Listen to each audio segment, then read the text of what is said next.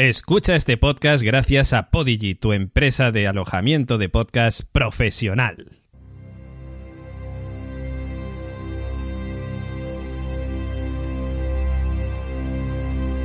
Radio Invernalia.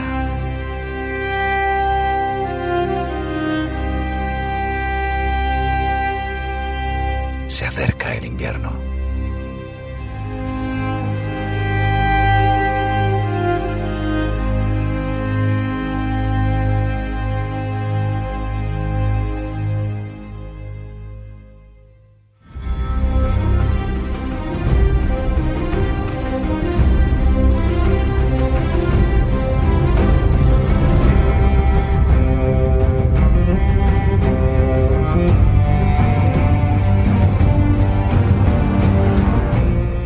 Bienvenidos a Radio Invernalia, el podcast de Juego de Tronos en español, donde semana tras semana comentamos los capítulos de la temporada final.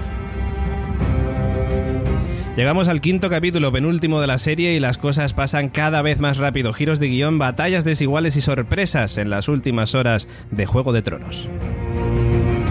De ello hablaremos con nuestro equipo, como siempre, Gemma Lannister Ajax, Nitko Baratheon Frasquet y el maestre señor Oráculo. Y como siempre, tres casas que nos apoyan, los Podi y la web de alojamiento de podcast profesional desembarca en España de la mano de la Factoría La Constante a través de este podcast. Pero además otras dos grandes casas nos suministran todo lo necesario para llevar este camino lo mejor posible. Las bodegas Valhalla y su excelente hidromiel sevillana y la tienda online La Friquilería donde es posible encontrar hasta la espada de Arya Stark. Como siempre, soy David Mulé y os acompañaré en este final de Juego de Tronos, en esta recta final de Juego de Tronos. Empezamos.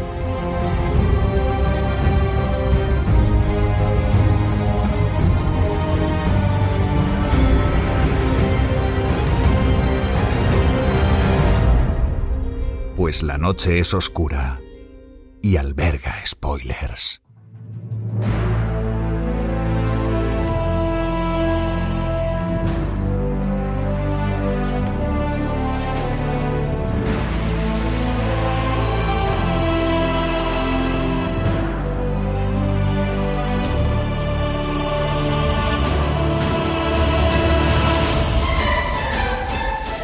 Bueno, ya estamos eh, preparados para comentar muchas cosas eh, que han ocurrido en este capítulo de Juego de Tronos, penúltimo capítulo de Juego de Tronos y como siempre lo primero que voy a hacer va a ser pasar a saludar a mis queridos compañeros. En primer lugar, a mi querida Gemma Lannister. Ayats, ¿qué tal? ¿Cómo estamos? Hombre, como Lannister estoy un poco abatida. Sí, te iba a decir, los Lannister no han tenido su día. Mm, no especialmente, pero bueno, ahora lo comentaremos entre todos qué ha pasado en este episodio y, y bueno, veremos. Veremos, veremos. También nos acompaña nuestro querido señor maestre, señor Oráculo. ¿Qué tal? ¿Cómo estamos? Aquí estoy preparado para asumir mis errores y no sé si algún acierto. Bueno, algo. Pocos. pocos, pocos. Nico Baración Frasquet, ¿qué tal, caballero? ¿Qué tal? Pues muy bien. aquí estamos con ganas de, de comentar, con miedo de comentar el, el capítulo. Eh, y sí, ¿eh? Uf, es que te da Eh, miedete. O sea que voy a- no voy a decir nada. No, no, todos Esa callados. noche yo callado. Nos quedamos callados los cuatro, Yo ponemos callado. música y Yo pongo ya acento está. andaluz, luego voy para que me- y ya está, arreglado. Pues eh, sí, sí, amigos, vamos a comentar este capítulo 5 de la octava temporada de Juego de Tronos, eh, un capítulo llamado The Bells o Las Campanas, eh, emitido el domingo 12 de mayo en HBO a nivel mundial y Movistar Series en España. Y como siempre, lo primero que hacemos antes de ir a la review más eh, en profundidad es eh, comentar en líneas generales qué nos ha parecido este capítulo. A mí, si me lo permitís, esta vez me gustaría ser el primero, si, si no os importa. Porque mm, tengo que decir que a mí el capítulo me ha gustado, es muy entretenido, cinematográficamente es eh, creo que muy bueno, brutal. Es, mm, es historia de, la televisión, o sea, una batalla como esta es, maravillosa, va a quedar totalmente en el recuerdo de, de todo el mundo. Eh, pero creo que tiene algunos. Tiene cosas que no me parecen muy normales. Hay cosas, evidentemente, que son decisiones del showrunner, que, bueno, arriesgadas quizás, pero totalmente eh, respetables. Podemos estar de acuerdo o menos de acuerdo, nos puede gustar más o menos, puede estar en contra de lo que nosotros ya habíamos pensado antes, pero al fin y al cabo son decisiones del showrunner de guion. Pero hay algunas cosas que personalmente creo que no se sostienen. Eh, pero bueno, en fin. Luego lo comentaremos. Ya sabéis que yo no me suelo enrollar mucho en estas opiniones en líneas generales porque me gusta hacerlo luego cuando eh, nos metamos de lleno en la review en profundidad. Pero quería comentarlo y va a ser muy difícil que después de este podcast no recibamos algún comentario de es que soy unos haters y cosas por el estilo. Porque hay cosas que y hemos coincidido los cuatro antes de empezar a grabar este podcast. Eso es un spoiler, ¿eh? Que no. Sí, el spoiler de Radio Invernalia. Se oirá después. Pero bueno, ahí lo dejamos. Y por otro lado, decir que nos vamos a juntar varios amigos eh, en Madrid para ver el capítulo final de Juego de Tronos, ¿vale? Eh, en un sitio privado, solamente para nosotros.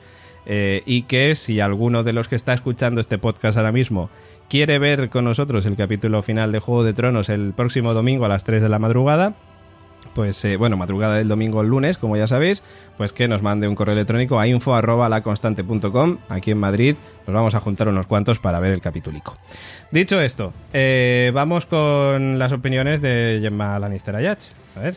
Pues me remito a tus palabras, eh, quedará para el recuerdo. Y yo creo que sí, quedará para el recuerdo de el fracaso de muchas teorías, de la incertidumbre y un poco la pesadez.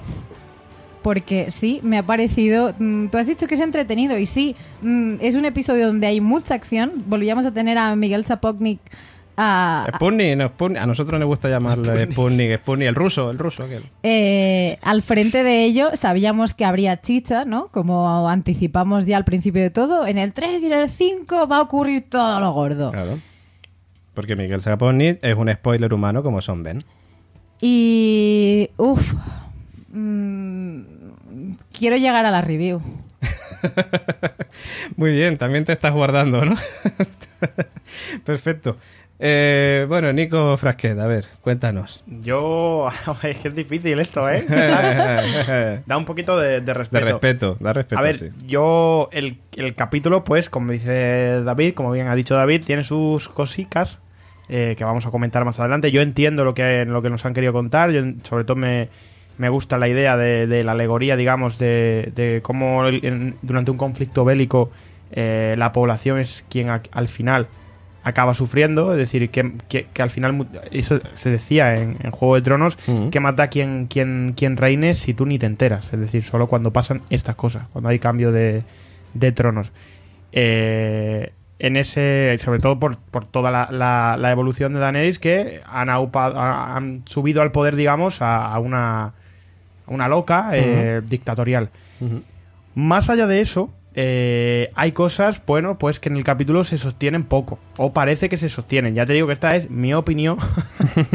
Creo que, esto lo vamos a decir muchas veces hoy. ¿eh? cada vez que tal, pero sí es verdad que es mi opinión. Pero sí es cierto que el clamor generalizado Popular. o lo que se, Ujú. se- se vislumbra en las redes, sobre todo teniendo en, cue- en cuenta que estoy enfrente de un fan absoluto de, de Juego de Tronos, es que no ha gustado demasiado. Es decir, hay cosas ahí que no han gustado, pero yo le paso el testigo a José Luis, que, es el, el, el- el fan absoluto. Yo- bueno, vamos a ver. Yo soy El número uno. Yo soy consciente de esas cosas a las que os referís, que ahora diremos cuáles son. Esa compañía dorada que desaparece de- rápidamente. No, Gemma enti- ya no entiendo que los habían por qué, llamado. en qué momento... eh, Ese, ese dragón invencible que hasta yo mismo me equivoqué cuando dije La que armadura. de- debería llevar una, a una armadura o algo, porque si no, no me explico. Han tratado de, de decir que bueno, que utilizó el sol. Hay varias escenas en las que se ve cómo se tapan así al sol. Pero bueno, mm, ya está. Yo, mm, la crítica puede hacerse, puede asumirse, ya está, puede ocurrir. Pues eh, tuvo suerte y no le dieron, ya está, puede ocurrir. Se asume y fuera, es fantasía, no hay problema. Y, y, en fin, una serie de cosas que, como digo, ya comentaremos que depende cómo te las quieras tomar. Depende cómo te las quieras tomar, ya te digo, sí. Yo como fan, pues digo, pues estupendo. El capítulo, aunque tenga esas cosas, a mí me ha gustado. No voy a entrar, es que esto es un defecto del guion, es que, claro, a mí no me gusta el, el- cómo ese cambio a los... Es que es muy difícil, ese tipo de cambio a los Anakin, que ya comentamos, de hecho el de Anakin es todavía peor, porque en un minuto, son básicamente casi... To- casi. Totalmente. Lo que pasa es que la diferencia es que a Anakin ya le conocíamos como Darth Vader y ya sabíamos que ese era su destino. Claro. Y con Daenerys teníamos pensado todo lo contrario. Vamos. Puede agarrar a lo mejor ciertas ciertos detalles que han ido dando, como cuando se le iba un poco la mano a la hora de quemar a, a la gente y ya Tyrion, se, oye, se le ha ido un poco la mano, sí. ya daba pequeñas pinceladas. Es- puedes quizá agarrar esos elementos y decir, bueno, claro, es que fíjate, ya está daba dando. Pero claro, es que, es que yo recuerdo cómo era Daenerys en el, en el primer capítulo y digo, madre mía, en lo que se ha convertido. Tengo un, un audio preparado para cuando empecemos la review. Sí, sí, yo lo he escuchado y va a ser muy curioso. Va- parece, es toda una política. Es to- totalmente. Muy político, un audio muy político de Daenerys. Sí, sí. Ya digo, yo el capítulo bien, pues, puede criticar los elementos que queramos, pero en fin, yo me lo trago igualmente. Bueno, pues eh, como ya decíamos, estamos con muchas ganas de comentar el capítulo ya en profundidad y poder eh, pues sumergirnos en las ideas que estamos más o menos esbozando en este principio de, de podcast y hemos querido dejarlo para la review porque si no ya sabéis que aquí nos enrollamos con las opiniones generales y ya tenemos hecho medio podcast o más. En fin, nos vamos a ir preparando ya para lo que viene siendo la review de este capítulo de esta semana, amigos, amigas pero también vamos a empezarlo de una manera un tanto especial. Es oscura y alberga spoilers. Ya sé lo que Cersei os ha dicho. Que vengo a destruir vuestras ciudades. Abrasar vuestros hogares, mataros y dejar huérfanos a vuestros hijos.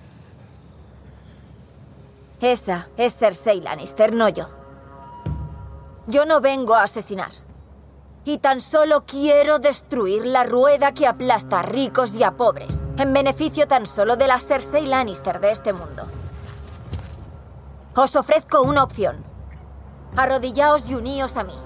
Juntos, haremos del mundo un lugar mejor de lo que era antes. O negaos. Y morid.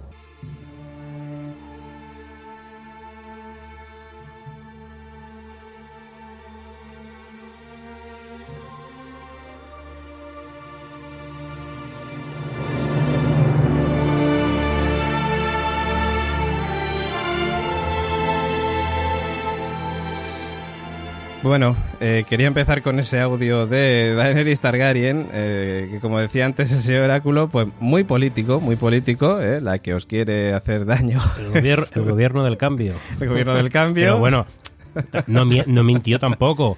Es decir, negaros y, y os voy a matar. Ya, Si bueno, pero que mato. no- no o se sea, han- el o sea, problema es es que también el final, el final ya me dirá, decir, o hacéis esto o os mato. Yo- El, el pro- el problema, para- ¿sabes cuál es? Que es que los que se han negado son los que han muerto no por culpa de Daenerys.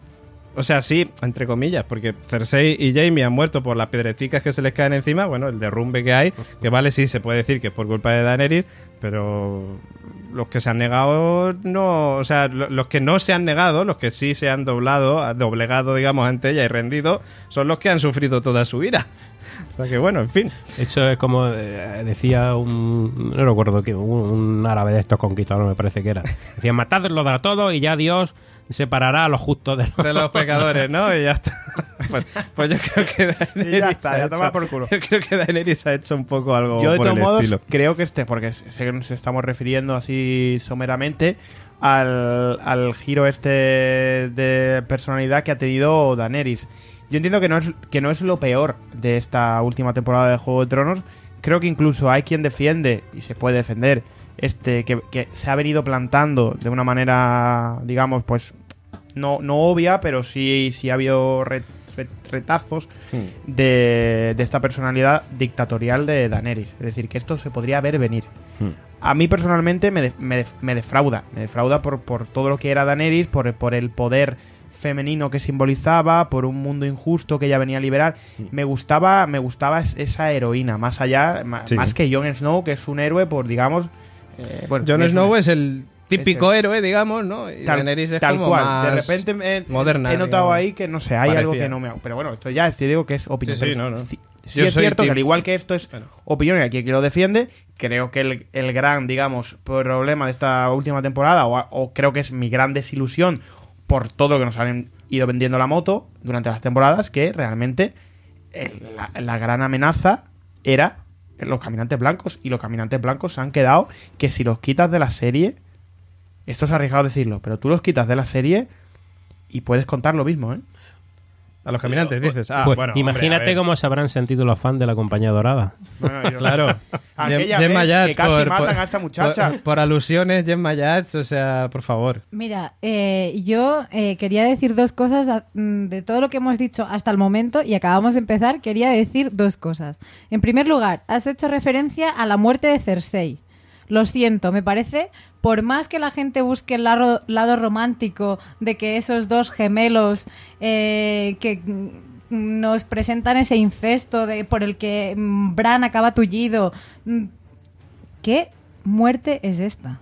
O sea, de verdad, mi ilusión, y, y sé que es una ilusión porque no acabará pasando como todo lo que hemos pensado que iba a pasar no va a ocurrir, pero me encantaría que de esa pedrada solo quedara, o sea, muriera Jamie, porque está ya malherido y demás. Esa pedrada que es un muerto. edificio entero, ¿no? Sí, Esa sí, pedrada sí. es Tal cual. Era por, por- por- especificar. Eh, mm, Lo simplificamos a Cersei- una piedra. a una pedrada. Cersei eh, perdiera al hijo que tiene y igual que Arya ha resucitado de las cenizas, literalmente, eh, pudiera también hacerlo Cersei. Es un deseo que tengo, me parece, pero no siendo una supervillana como ha sido a lo largo de siete temporadas, me parece que le han dado una muerte demasiado floja. A, a mí me ha parecido bien, ¿eh? A mí me ha parecido la forma de, de morir. Nico no sé qué, le- qué hace con los brazos. No, no. Está Venga, haciendo Nico, algo-. No, aspavientos con los brazos. No, no, no no. Es que a mí me. me- a ver, un- yo voy a hoy un poco de jateo. Lo suelto. luego me- hater, tú eres un Yo hater. un hater. Luego me. me- Bueno, ya hemos me dicho de todas yo lo siento, maneras- ¿eh? que lo- voy- estoy un poco también. No de broma, pero vamos, que me lo tomo de, con de humor. todas maneras, a ver, lo que ha dicho Gemma, lo que está diciendo es algo que a ella le- no le ha gustado. Claro, no significa está. que esté mal. o sea, que, oh, le está mal en la serie. No, sim- simplemente que nos pero hubiera yo de gustado modo, otra cosa. Hablando de eso, no solo la pedrada esta que le cae en la cabeza, aquí No la mata, nada. que me parece, que puede parecerme hasta ok, pero que es que esta señora, que nos la habían planteado como la, la villana número uno, no villana, un personajazo, de hecho, de los mejores personajes de Juego de Tronos, la última temporada se ha pasado como Rapunzel mirando por una ventana. Por favor, ¿qué papel es esto? Y ya en el último, en el último que- capítulo, ¿qué en este capítulo, que- ¿Qué? que creo- y en este capítulo, ¿para qué sonríes? ¿Para engañar? ¿Eso qué haces? ¿Engañas al espectador? A ver si con esta estrategia tú crees. Esta tía tiene un as bajo de la manga. ¿Que, ¿Cuál es el problema en este capítulo de Juego de Tronos? Que sí ha tenido otros capítulos de Juego de Tronos y este no. Que no había as bajo la manga. Que era Mm. simple y llano. Sí. Eh, la boda roja, sorpresa tras sorpresa. Sí, sí. Eh, la batalla de los bastardos, eh, capitulazo, probablemente el mejor capítulo de, de Juego de Tronos. Esto ha sido, pues, un poco castaña. Ahora quien hace espavientos con la mano es Gemma Yats. No, no, no, yo estaba pidiendo mi turno de palabra para ser ordenada porque me estaba pareciendo muy bien lo que dice Nico, pero por alusiones había tomado la voz hablando de la compañía dorada. Ah, sí, por supuesto, verdad, por perdón, supuesto, perdón. la compañía dorada, verdad, verdad. Eh, maravilloso, o sea, me parece que han tenido un papelón, o sea, los elefantes ausentes, eh, lo lamento si, por si ellos. hubieran estado los elefantes... Se han perdido un- una fiesta, tío. O sea, de eh, Strickland nos presentan a ese apuesto que parecía el caballero de Rapunzel. Sí. Así repeinado, todo limpio. Sí. Que hacían de, mira, Euron no se ducha, este sí, míralo, tan reluciente. Total, ¿para qué? Para correr tres pasos, que le alcancen los dos rakis y hasta luego que te he visto. Sí. Y la compañía dorada, pues, hace lo mismo que él. Hace así tres cosas y...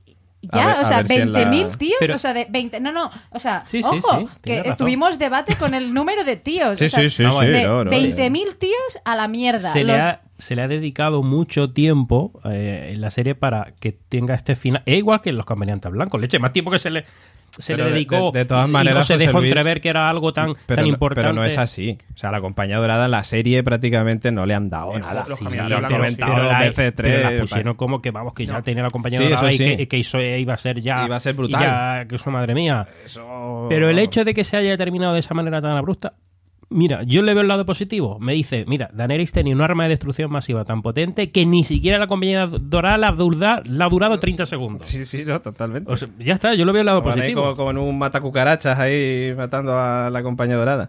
Por cierto, tengo que decir eh, que este fin de semana estuvimos de casita rural. Unos, Nico Frasquet no, no pudo No venir, puede. no pudo venir, pero estuvimos nosotros tres y también más compañeros de la constante, todos los compañeros, todos los que pudieron venir los compañeros de la constante a esta casa rural. Eh, y estuvimos tomándonos unas valjalas, ahí unos hidromiel estupendos. Probamos el doble miel y el freija. Y está muy rico. De todas maneras, yo soy más del clásico. Pues yo me ¿eh? quedo con el doble miel. Y... Muy rico el doble miel, ¿eh? Porque es así como reluciente como la compañía dorada y dura lo mismo, 30 segundos. O sea, está tan rico que. Que te lo bebes adiós. enseguida porque es que, mm, sí, de hecho duró poco la botella. Amigos de Valhalla, eh, tenéis que hacerlas de, de garrafas de 5 litros porque, vamos, no, voló enseguida. Eh, por cierto, bueno, mm, si alguno de los oyentes eh, está interesado también en, en el hidromiel y quiere tomarse, pues, un- como nosotros, un doble miel o un eh, freija o alguno de estos, un tradicional, un clásico, que entre en la web valhalahidromiel.com y con el código VALGOT19 vais a tener un 10% de descuento en todas vuestras compras gracias a nuestro patrocinador Valhalla Hidromiel, que nos trata muy bien. Eh, chicos, yo quiero ir un poquito por partes también, como decía Jack el Destripador. Eh, y así un poco por orden, lo primero es el tema Varys. El tema Varys, ¿qué os ha parecido? Porque lo vemos ahí escribiendo, ¿no? Esas cartas. Todo lo interesante que me pareció en el anterior capítulo, o sea, de la parte que me interesaba más, saber qué haría Varys, ha durado 30 segundos también, como la compañía dorada. O sea, se han entretenido un montón de mierda y empieza el episodio que ya está más que sentenciado a muerte. eh, le vemos escribir. No sabemos a quién, cosa que me parece interesante, pero ¿para quién? Porque com- o sea, estábamos comentando con Nico Frasquet y es como, muy bien. O sea, hemos visto que Daenerys ya ha reventado con fuego a todo King's Landing, ¿vale? Pero quedan casas fuera. O Quedan casas fuera, Al pero- príncipe de Dorne, seguro. A Ed Murtali, yo creo que también. que, no, que por cierto, Ed pero- Murtali y Robalito siguen sin salir. Pero vamos a ver, o sea, de qué, qué, qué notitas, qué notitas necesitas si vas con la premisa de hola, esta tía encima de un dragón acaba de quemar un pueblo entero, fin, y, Sí. y se quiere hacer la reina. bueno, Entonces, pueblo, ciudad, un millón de habitantes Bueno, decían que había. Me parece. Cuidado con las cifras, Gemma, que la compañía dorada. Sí, la compañía marinera. dorada te costó, ¿eh? Ya, ya. Sí, Salir la ahí, me, costó, me costó mucho, costó de salir muchos disgustos. Sí, me, me- Sí, sí, sí, sí. me costó lágrimas como hacerse ahí casi. Pero no, eh, me refiero que Varys de repente es súper malo, villano, chungo, que ha ordido un plan, me has traicionado mil. Eh, por ende, también Tyrion es como de me has traicionado. Y como decía el señor Oráculo, la culpa de todo es de, de Sansa, porque lo vemos clarísimo. O sea, de Varys muere por Sansa, sin Sí, duda. Eso es verdad. Y, y ya está, fin. Fin de la historia. Dracaris, adiós. No, tío, o sea, Varys, vale, que a lo mejor tampoco merecía una muerte mucho mejor. A, ver, pero... es que de todas maneras. eh, Estábamos hablando del tema del tiempo, ¿no? O sea, lo hablábamos en otros podcasts y antes de empezar también. El tema del tiempo, de oye, es que son muy pocos capítulos, hay que hacer todo muy rápido y tal. Pero tengo la sensación de que hay momentos en el capítulo, en, en varios de estos capítulos de esta temporada, que se han recreado quizás con cosas que no necesitaban tanto tiempo y han acelerado otras que quizás sí que podían tener algo más de vida. De todas maneras, el tema de Varys es cierto que tampoco daba para mucho más. O sea, él qué más podía hacer que avisar a las casas y morir. Es que no. No, no, que pudiera hacer más. mucho más, pero la manera en que está narrado, o sea, empieza el episodio, ya está sentenciado, le ves escribiendo un ratico. A ver, es cierto que tampoco había tiempo para mucho más. Yo entiendo que, la- que lo que hablamos con Varys es que es un hombre de Estado, Mm. que, que quien, digamos que quien manda sobre él o a quien le, le- le- le jura lealtad es al pueblo. Y cuando ve que el Mm. pueblo está en peligro, es capaz de sacrificarse por tal. Ha sido una sanguijuela o ha sido una lagartija que ha podido, digamos, eh, zafarse de los golpes del destino o de o tal, pero en este último, pues no ha podido.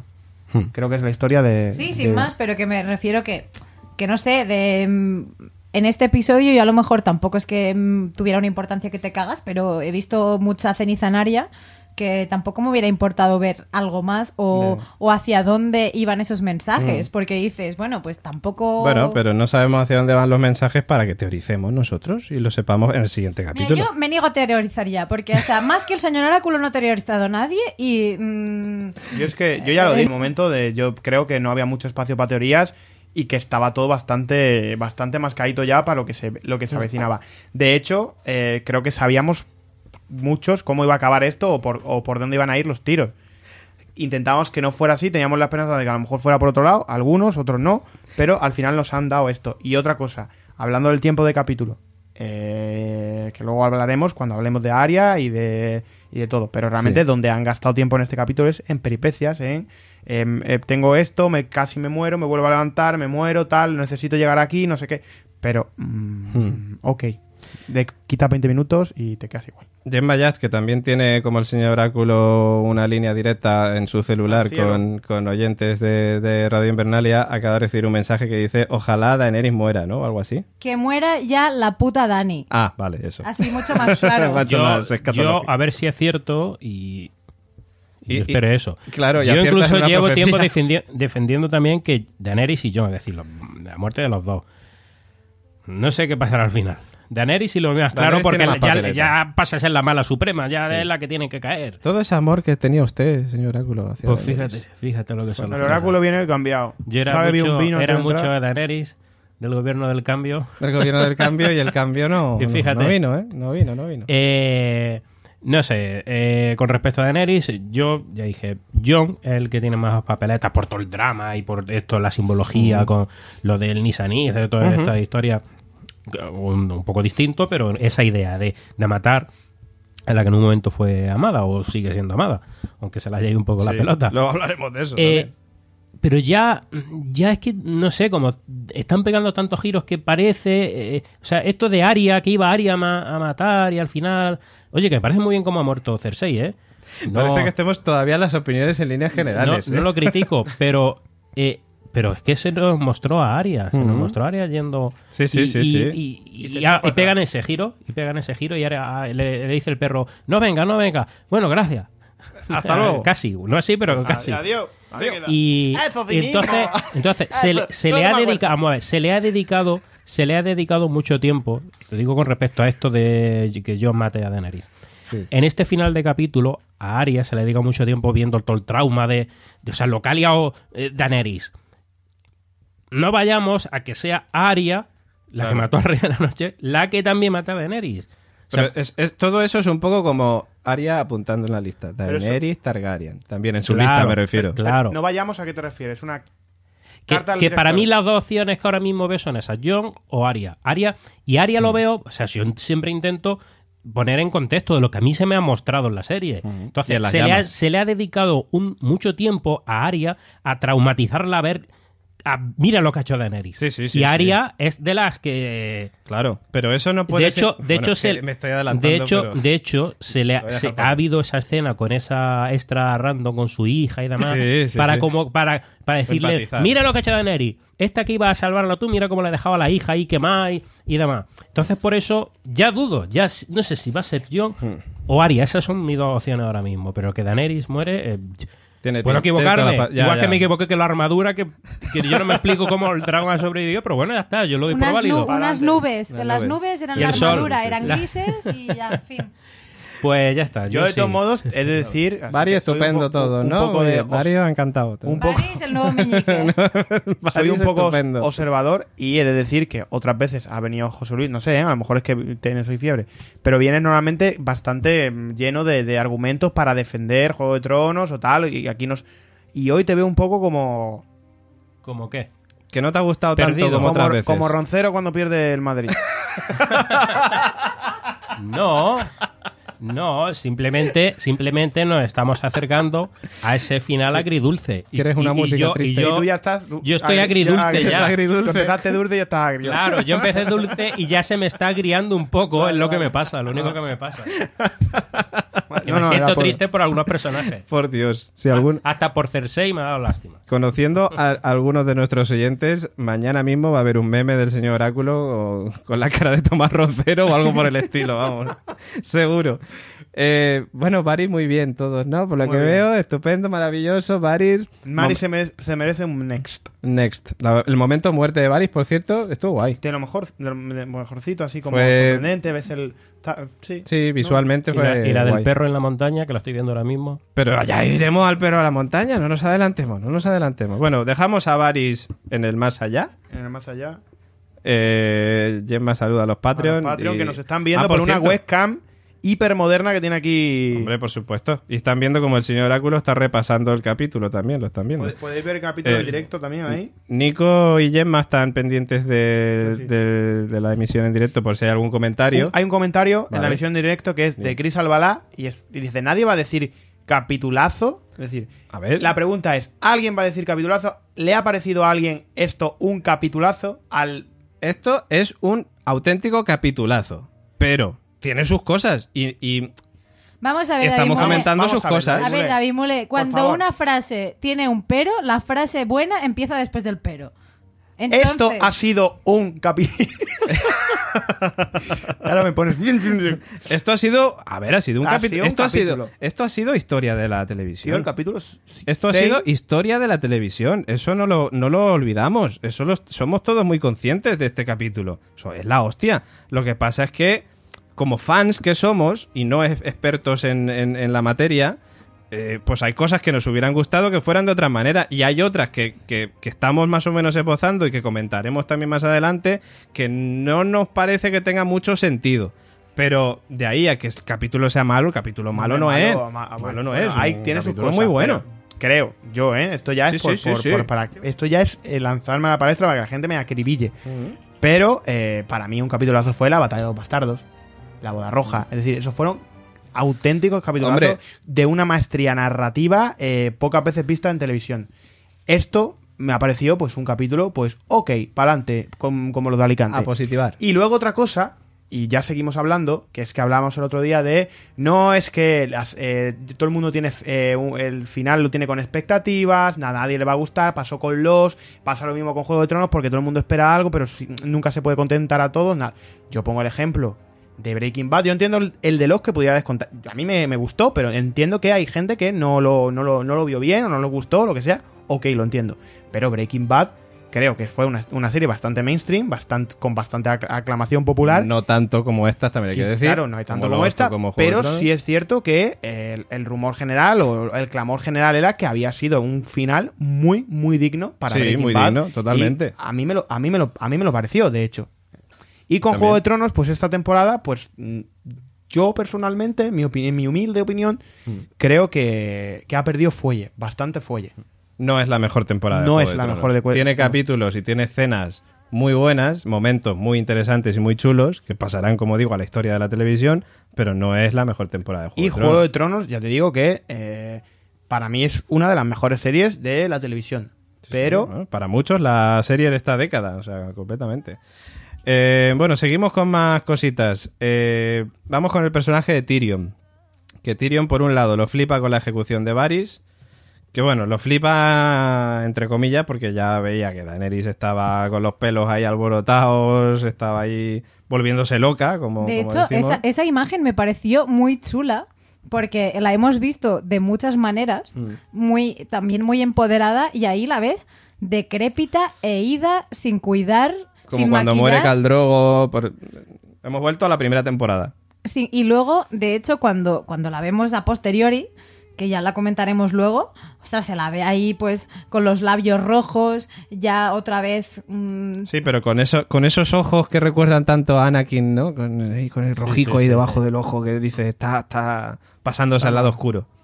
Nico, estabas no, haciendo- no iba a decir nada. Ah, iba vale. a decir algo, no, que na- pues, nada. Yo lo que iba a decir es que a mí me encantó y es de los momentos que más emotivos de este capítulo, de los que me han hecho sentir mucho, es el momento de despedida de Jamie y Tyrion, que me pareció Maravilloso, muy guay. Maravilloso. Me- ah, yo me emocioné un poquito, que es como, hostia, da- da- te toca la patata. Sí.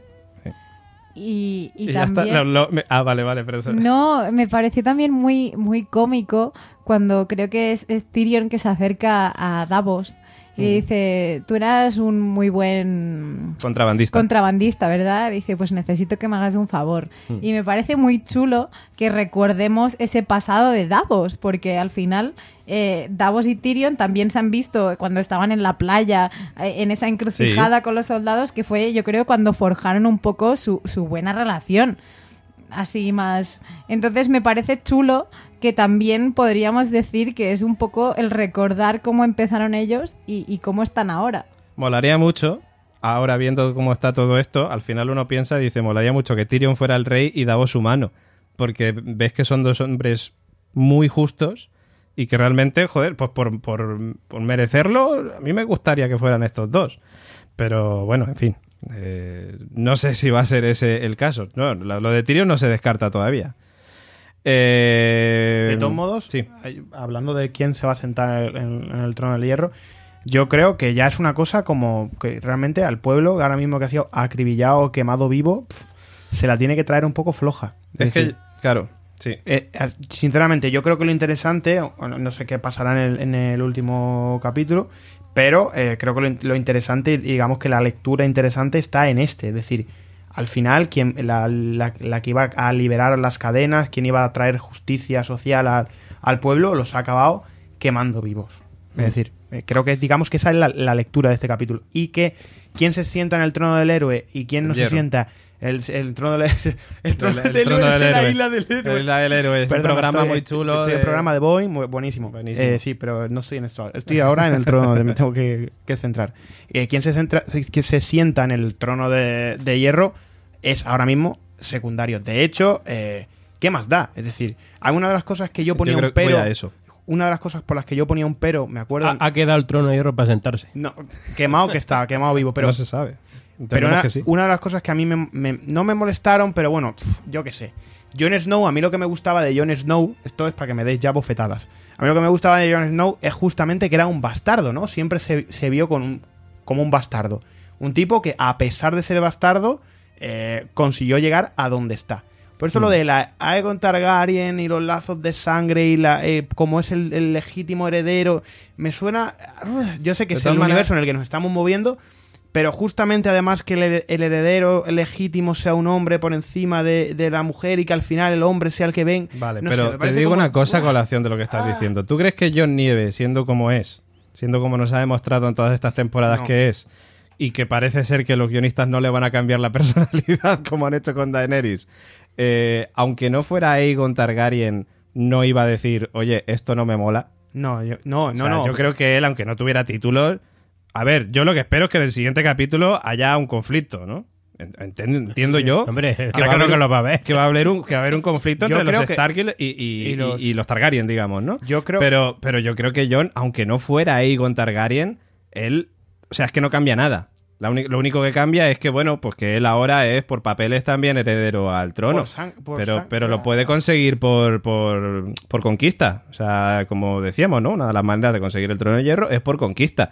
Yo creo que John sería capaz, aunque no fuera Aegon Targaryen, de conquistar ese trono para dejar a otra persona, porque a él no le interesa, en, en pro de la humanidad, en pro de la gente, que, que ha visto cómo ha sufrido la ira de Daenerys. Yo, de, de y hecho, de Cersei y de todos los de antes. de hecho, Jon Snow me lo imagino al, al final de esta, de esta temporada, de este final de serie, me lo imagino en el, en el norte. En el de- norte, lo que hablábamos el también. me lo Sí, sí, sí. Si Con- se va, el John, por la personalidad que tiene hoy se va bien, el trono como que no. No, no, no. Porque- John tiene que acabar en el norte. en el si va a algún sitio en norte, Sí. a que le dé un abrazo a... A Fantasma. A Fantasma. Sí. No, como dice Gemma, en el muro o, o más allá del muro con Tormund, con Fantasma y tal, pasando de, de y, estas se han, movidas. y se han visto se han visto inmersos en una guerra de egos es decir en una guerra de, de egos tú me has matado a esta yo te quemo a este yo tú me has matado al otro es decir realmente el, el- el juego de tronos es entre 5 6 7 y todo esto afecta a, a- a millones de personas es decir que lo hemos visto en este capítulo yo creo que es, ahí está la lectura interesante y la lectura de- del, del juego de poder Es que fíjate que esa parte de John yo creo que sí que la han contado mejor. O sea, John a lo largo de esta temporada se ha ido dando cuenta de que Daenerys tiene cosicas, tiene, sus cosicas. ¿no? En este capítulo, por ejemplo, la primera la vemos cuando ejecuta a Varys, que la mira con esa cara como diciendo, igual te has pasado un poco. ¿no? Y luego ya cuando están ya en la guerra, evidentemente, pues ya sí, sí que se termina de dar cuenta de esta tía no es trigo limpio. Pero es que, claro, ella dice, cuando habla con Tyrion, le dice, eh, me ha traicionado John Nieve, ¿no? Y Tyrion le dice, no, ha sido Varys y tal. Y dice, no, porque John Nieve se lo contó a Sansa, Sansa te lo ha contado a ti y Sansa, o sea, y tú se lo has contado a, a, a Varys, ¿no? Y ahora se entera, o sea, ahora lo sabe todo el mundo. O sea, es decir, ella por un lado está ya como en contra de John Nieve, pero por otro lado le ama, está enamorada de él, pero es que encima tiene la putada, que eso lo entiendo también, que John no le corresponde, porque John sabe que es su tía y dice, mira, tú los Targaryen haréis lo que vosotros queráis, pero es que, tío, mm, yo soy del norte y a mí es que liarme con mi tía no lo termino de ver. Y entonces, pues, Pero pues tú crees eso que eso- también afecta ¿Crees a que eso es Daenerys. un, un impedimento? Yo Yo, creo, creo- que eso afecta a Daenerys también en su locura. A ver, Es de sí, y, puntos. y- y de hecho lo vemos en la conversación que tienen, porque le dice, no, no sé si le dice más, fa- no, tengo miedo, cuando, cuando Hmm. están Johnny y ella, y dice, tengo miedo, y dice, pero, pero te quiero, y él le dice, bueno, yo también te quiero, mi reina, tal, y, y luego es como intenta de, ah, pues me quieres, y es cuando ella le, le tira el bocado ese, Le mete y- el morro. Y él se tira para atrás, como que sí, la, la- la siente con ternura, pero yo creo que más allá, John está en la, en, lua- en la dualidad de, eres mi tía y estás como un cencerro. Pero- o sea, porque... Yo lo que digo es que le molesta tanto, le, le- le impide tanto, eso no sé, esto ya es pregunta, ya a- a- declama al cielo. Eh, le molesta tanto, le, le preocupa tanto que sea su tía. Yo creo que el problema realmente que donde radica lo de, lo de John es el tema de creo que estoy eh, con una muchacha que se está mm, chiflando la cabeza. Pero Es decir, eso también. que pero fondo- lo que pasa es que una cosa, esta muchacha, que digamos que era tan, tan maligna o que la habían plantado como una tipa tan, tan mala, joder, se acerca a John y le presta su ejército para combatir una amenaza eh, común a pesar de lo que pueda pasar. Es decir, ella pod- podía haber muerto perfectamente. Entonces, Claro, de por repente, eso este tiene cambio, menos sentido Claro, este este, cambio. cambio. es como, a ver, que, que porque Cersei, por ejemplo, eh, le sudó, es decir, ahí te Sí. quedas, se quedó ella mirando por su ventana, que ahí se ha llevado toda la temporada, y, y no, hi- no hizo nada, pero no sé, Sí, no, pero no- Cersei no ha tenido ese cambio tan radical. Claro, no, no, ya, ha tenido pero su claro, evolución, pero siempre era en en la misma línea. Sin embargo, es que a Daenerys se- se nos mostró como una santurrona prácticamente y ahora parece... Hombre, tenía, su mo- tenía sus momentos de ego, pero Sí, sí, eh, sí. co- como cualquier, digamos, como cualquier dirigente político, como cualquier estratega, o como, es decir, el- al, al pueblo, digamos, decían en, en frases en Juego de Tronos muy interesantes,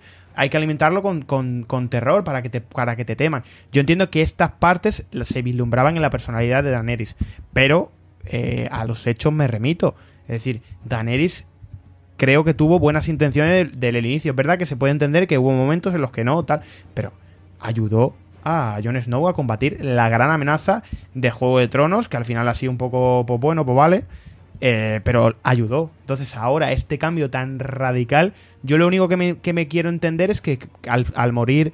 Eh, ¿Varys? ¿Varys? no, el su... ¿Llora? Llora, al morir llora, eh, pierde su, digamos, su guía, su guía Es que, espiritual. a ver, su- sí. Muere llora, muere Miss Sunday. Claro, para, llora el para ella, para ella, para ella, para era ella, digamos, el, el- el- el- la, la guía, es decir, eh, la brújula, la, que la, quien, quién le guiaba, quién le aconsejaba, quién tal, para su mejor amigo. Hmm. De repente muere él y pierde un poco el norte. Pero claro, porque Miss Sunday, ok, también es la que le peinaba, Hmm. pero... ok. A ver, date cuenta también que siempre ha tenido el objetivo muy claro. Que iba por su trono. Vale, sí, liberar a los esclavos, pero vale. Esclavos liberados, pero... ch, Pero ven- su ve- objetivo- venirse a echar una mano. Claro. Sí, Pero no, pero, era- era pero, ya lo liberar, hace- ¿no? pero ya lo hacía muy bien, porque decía, a ver, si vosotros ahora queréis luchar contra, con, conmigo, es porque yo os he dado la, libertad la libertad de elegir luchar por mí o pasar de mí. Eso hacía en, en, en esos, ¿no? Sí, sí. Aquí no, aquí es luchar por mí o, O morir, o morid. Claro, no hay otra. Benioff y Weiss, eh, los showrunners de esta serie, eh, que están siendo muy criticados por, por muchas personas, eh, Está habiendo han muchas hablado. críticas al final de temporada, Sí, ¿eh? sí. Hay mucha gente crítica. Benioff y Weiss han hablado ante el descontento general que ha habido con este último episodio emitido de la serie y han dicho, eh, Daenerys es, voy a leer textualmente, ¿vale? Daenerys es alguien que siempre ha tenido amistades y asesores muy cercanos a ella a lo largo del show y toda esa gente ha muerto o la han traicionado, así que ella está sola y eso es algo muy peligroso para alguien con tanto poder sentirse tan aislada. Cuando ella más necesita una guía o un apoyo de sus seres más cercanos, no hay nadie, explicaba Benioff. Eh, dice, John es alguien de quien ella se había enamorado y en su mente la traicionó diciéndole a sus hermanas sobre su verdadera identidad y tampoco está dispuesto a amarla más, dice eh, David Benioff. Eh, Weiss también añade, dice, cuando ella dice que sea miedo, se está resignando a que tiene que hacer las cosas en una forma que no es placentera y hacer cosas horribles para un montón de personas hay algo bastante perturbador acerca de cómo Daenerys ha reaccionado a la muerte de sus enemigos, y si las circunstancias eran diferentes, ese lado de Daenerys nunca hubiese salido, dice Benioff. Y por otro lado, Weiss dice, no creo que ella haya decidido mucho tiempo antes lo que iba a hacer, pero después de, de ver la fortaleza roja, que es la casa que su familia construyó, y es en ese momento en el que ella mira ese símbolo que le fue robado, que decide hacerlo personal.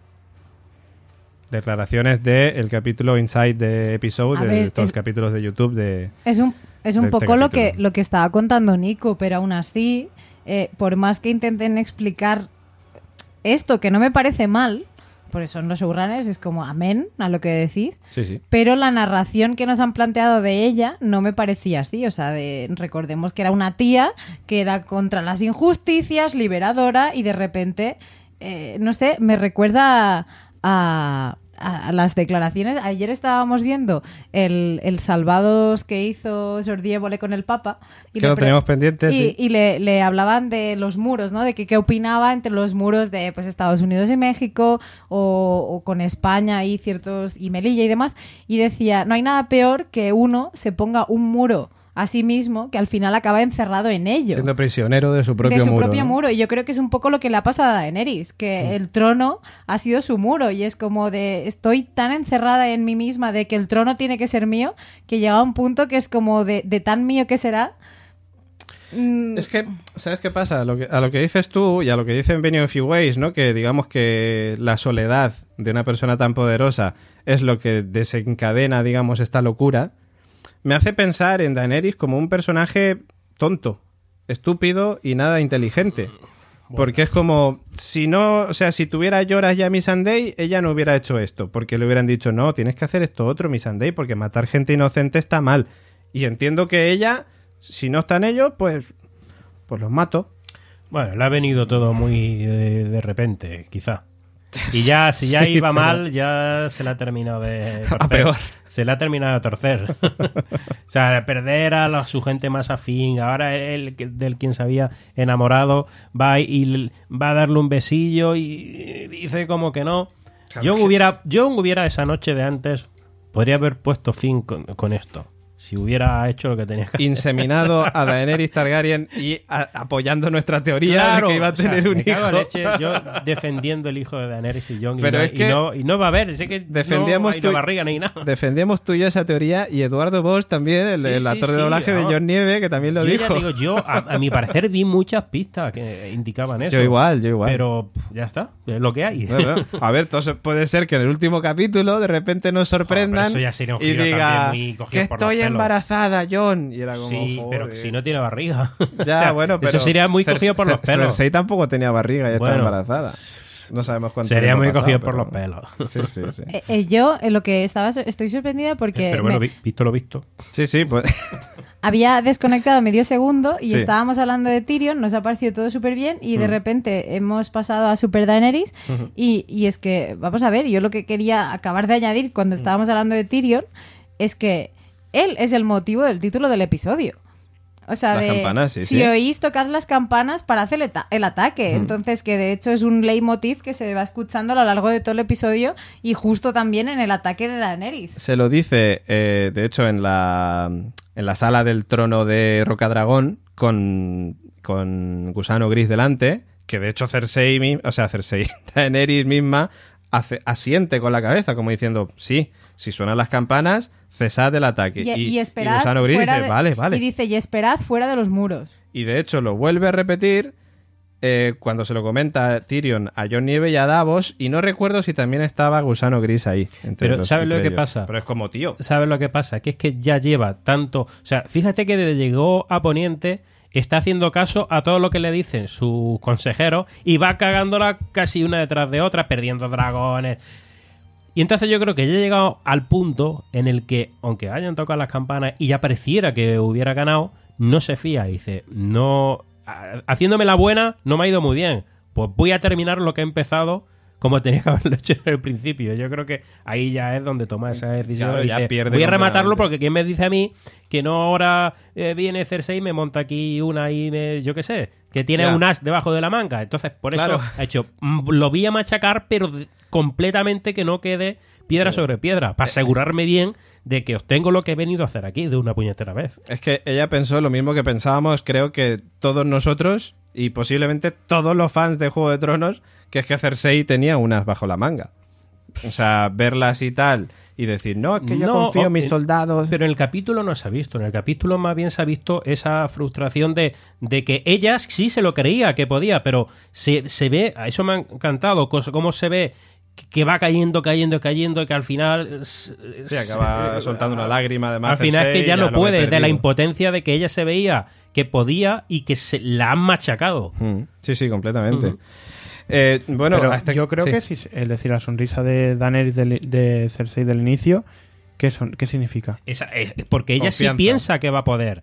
Ella piensa que tiene la compañía dorada, que tiene eh, los barcos de Euron, y con eso piensa que, que tiene los, los, eh, los escorpiones, Los un montón de escorpiones de de Kirby, que ya se ha cargado un dragón sin problema. En el, en el capítulo de Ahora vamos a se lo cargaba sin problema. Y entonces ella, ella tenía, por supuesto, mucha seguridad. ¿Qué pasó? Pues que al final pues se da cuenta de que. Y esa impotencia que vemos en el capítulo. Yo en ese- a- hablando de, vamos a ese momento, escorpiones de Kiburn, ¿vale? Empieza la batalla, eh, teníamos... Mo- El mojonaco, es decir, esto es. Teníamos- Lo podemos llamar como queramos, pero esto, por Dios, que alguien que comente en i- i- iVoox. que Yo, a ver, yo una es una de las cosas que, que me hizo recordar mucho a Gemma Yats en nuestro podcast, el Podcarl, de, de- donde hablamos Vamos, de The Walking spoiler, Dead. Spoiler no sé. Eh, No, spoiler, spoiler, Spoiler del, no spoiler del Podcarl. Del, ni de podcast, ni, Eh, de, a ni de. Walking Dead, ni de los avances. Yo No, estoy con los oyentes. No, No, no, no, ha- vamos hablamos de los avances. No vamos a hablar de eso. Hablamos del momento en el que Gemma decía muchas veces, es que Rick cuando le va a disparar a Negan en la temporada anterior y tal, dice, es que o falla o se le acaban las balas, ¿no? Y, y parece ser que a los escorpiones de Kiburn les ha pasado algo parecido, porque en el capítulo anterior, yo creo que Cersei vio el capítulo anterior Claro, claro. y dijo, claro, si cinco barcos se han cargado a, Ri- a Sin Rhaegal problema. en un momentico... Y, y además acierta con varios. Claro. No, no, O no sea, que le da uno de casualidad, De Claro. hecho, le, le pillaba uno de frente, dos de lateral, Sí, o sí, sea sí, que... sí, eh, sí. Pero o sea, yo... teniendo todo, Yo toda la eso- ciudad y los por barcos. Eso, por eso planteé esa teoría, esa supuesta predicción que yo estaba muy confiado en ella. Digo, vamos a ver, es que- ¿cómo se va a acercar allí con los escorpiones? O sea, y por eso planteé lo de la armadura. La armadura. Maravilloso, lado- era una idea Mm. fantástica. Por otro lado, Claro, Gemma, no, por otro lado yo pensaba, digo, bueno, digo, a lo mejor es que mm, Drogon ha mm, desarrollado una inteligencia superior a sus hermanos y, y puede predecir de dónde le vienen las flechas, Bueno, ¿sabes? eh, no, vamos a hay- hay que decir Tiran pocas, porque es ¿eh? que incluso me parece, no sé si en los libros, algo es que yo leí algo por ahí, gente que lo comentó antes del episodio, ¿eh? de que iba a utilizar una estrategia que ya utilizó eh, no sé, al- alguien de los libros, un, un tatarabuelo de Daenerys, vete tú ¿Pero a dónde saber lo ha quién. leído Daenerys? No, En la Wikipedia. pero- no, vamos a ver, no, hubo gente. No, no, no, no, En no la Daenerys no. O sea, no tiene que haberlo leído, puede Ah, ser vale. ella plantearse, se le ocurre y ya está. Pero que el tema, el tema, o sea, el tema de utilizar el sol para. No, sí, sí, Pero sí. Es que eso se nos muestra en el capítulo cuando Euron varias veces que sí, se pone sí. así como que le está dando el Pero, sol. por favor. Esto lo leí yo Sí. hace dos semanas o así. Pero el que lo tema del sol, Pero ¿qué es, sol? es absurdo. Pero si hay nubes. será absurdo aunque haya nubes, pero ya te Pero digo ya- que creo que hubo hay una estrategia ahí. Es que me parece que es algo de los libros. Sí, no sí. sé si es alguien que sabía algún spoiler Pero- o algo, o algo que sale en los- los libros que ya fue una estrategia usada por un conquistador de estos Targaryen, no me acuerdo quién era. Manolo Pero- Targaryen. y por eso lo plantearon. Pero en el- y, es lo, y es lo que venden. O sea, en el capítulo nos tratan de vender que es la estrategia de utilizar el sol para, der- para que no lo vieran, para deslumbrar a la gente que estaba manejando los escorpiones, es lo que nos tratan de vender en el capítulo. Eso es lo que nos vende ahora. A mí yo no Que se lo compro. Claro, que tenga Yo no se lo sentido. Claro, que yo de todos modos, eh, no. pensar eso es verdad que a lo mejor lo puedes llegar a pensar, pero creo que se necesita un folleto aclaratorio en el mail para saber, oye, cuando haces así es que viene el sol, tal. A mí me parece una- un, un- Sí, sí, un sí. poquito peste. Está- Es está muy yo- cogido Se por hablaba, de pinzas. hecho, se hablaba de las, la- las teorías, hablaban de no, que, que el bicho está puesto un montón de huevos y ahora tiene un ejército de Sí. dragones porque... Eso por- también se plantea. se planteó, planteó sí, porque eh, cuando Tyrion y Jorah iban en un barco, vieron a un dragón, ¿no os acordáis de Sí, aquello? pero ese era Drogon. Pero era Drogon, ¿no? Sí, Era sí, sí. Drogon, Pero bueno, por si acaso, era como, "Oh, a lo mejor por aquí. Ese era Drogon cuando se, tu, teori- tu se- teoría... se escapó, que Sí. estaba por ahí Sí. Incluso tu teoría eh, del tema de la, de la armadura me parecía... eh, Mejor. me- mejor, a ver, me- mejor, bueno, sí, mejor, la verdad. Sí, para que, es no- Es que mejor. yo lo, yo lo planteé desde el, mejor. punto, desde el punto de vista de la lógica. O sea, digo, vamos, a ver, pero si se han cargado un Pero, dragón sin problema claro. y esto está lleno de escorpiones, ¿cómo te vas a acercar? Claro. Pero y de repente esto, entonces, ¿qué, qué, Entonces, ¿qué pollas? ¿Para qué sirve eh, que, que maten un dragón en el capítulo anterior? ¿Para volverlo a Daenerys, no? O- pero no, es que no, no para sé. que no acabe el capítulo antes. Porque Porque, de es to- que, claro, porque es que si si con un dragón dragones, se ha, con un- se ha hecho todo, pues con Al- dos por- ya. No, Porque el al- capítulo porque al hora. final se tiene que cargar todos los dragones. De, de- de hecho, Daenerys. Pero Drogon también crees Dro- que morirá. si el matan siguiente. a Daenerys, Drogon se lo cargan también. Mm.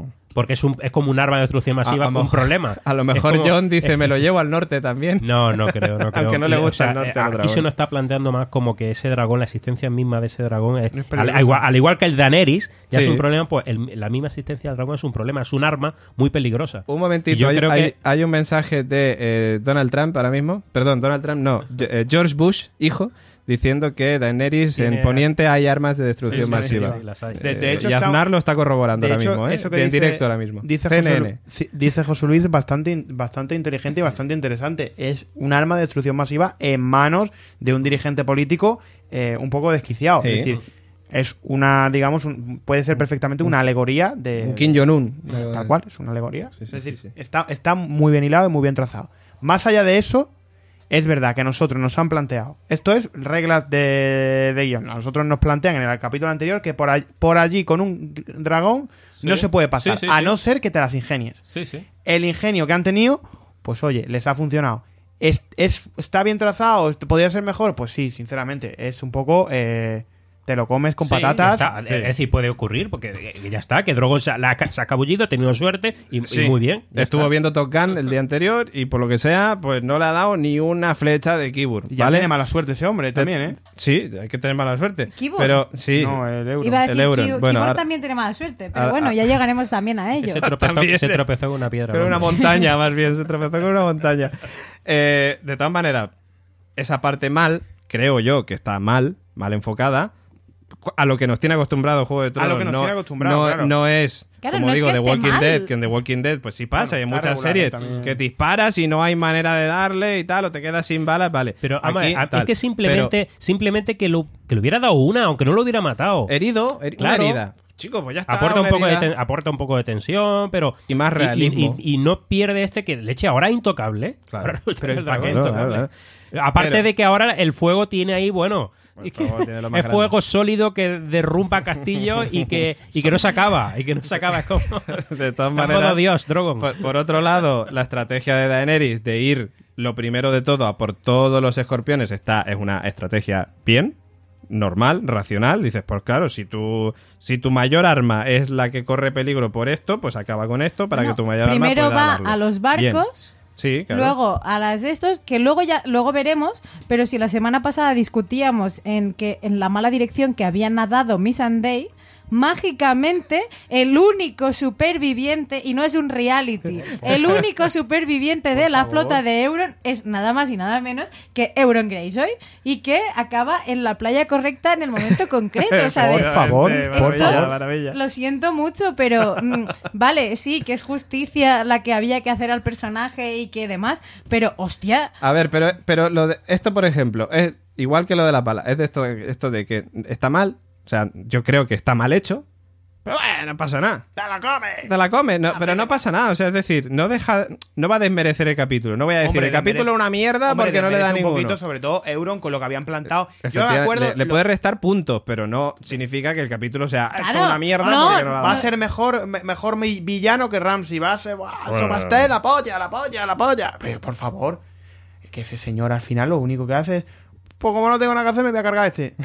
y así lo puedo decir. Ah, Hombre, porque se lo encuentra ahí de casualidad. De casualidad, De casualidad de la- dice, coño, Jamie Lannister. Joder, ni en mis mejores sueños me habría encontrado con este tío. Además, parece que estaba tumbado playa. ahí, ah, ah, paseando Bueno, por la ya- playa. ya era, era un enemigo al fin y al cabo. Sí, no, a ver, nos han dado algo que, que, que bueno, que está bien, que está bonito. Tampoco es creíble que Jamie con una mano jodida pues aguante tanto. Bueno, a ver. sí, Ya- ya lo hizo la otra es- más creíble esto que, que, que Jamie sobreviviera a la larga noche. Eso también hay que decirlo. Hombre. Pero bueno, oye, pues es lo que hay.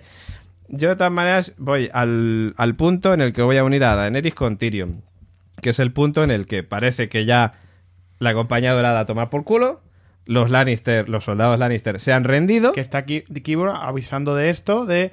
Oye, por si no os habéis enterado, que ya no hay ni un, Claro. ni un arco ni Por- una flecha. Porque Qburn es el narrador de, de este Claro, y capítulo. como, oye, oye, y claro, la mujer, la sepáis que mujer ya es- no hay- La Cersei está como nosotros, que diciendo, pero ya, ¿cómo?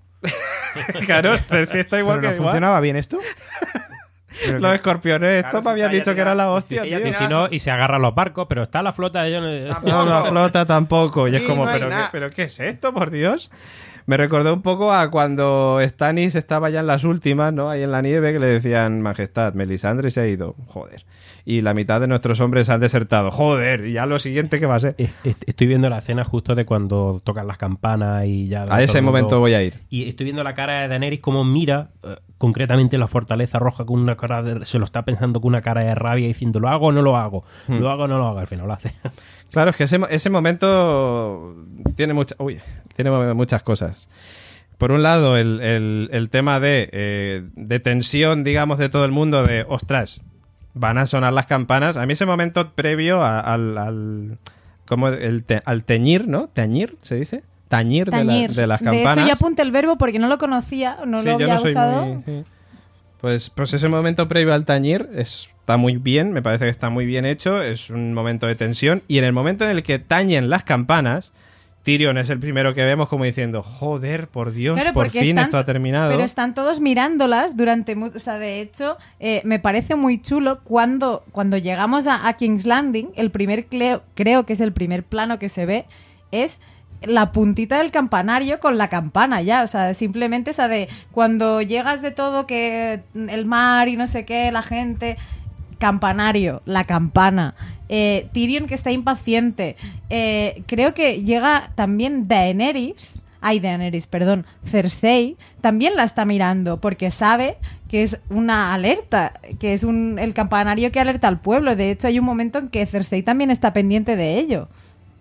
Sí, sí, sí, no, claro. O sea, de hecho Cersei en ese momento lo que está diciendo es mierda que como como como tañan, como tañen, joder, no conozco este verbo, lo siento, soy un inculto. Eh, como suenen las campanas, vamos jodidos, ¿no? O sea, pues estoy jodida. Y, y- y claro, ese momento tenso de ella por un lado, Tyrion por otro lado, Daenerys por otro lado, Jon por otro lado, tañen las campanas y es como, ostras.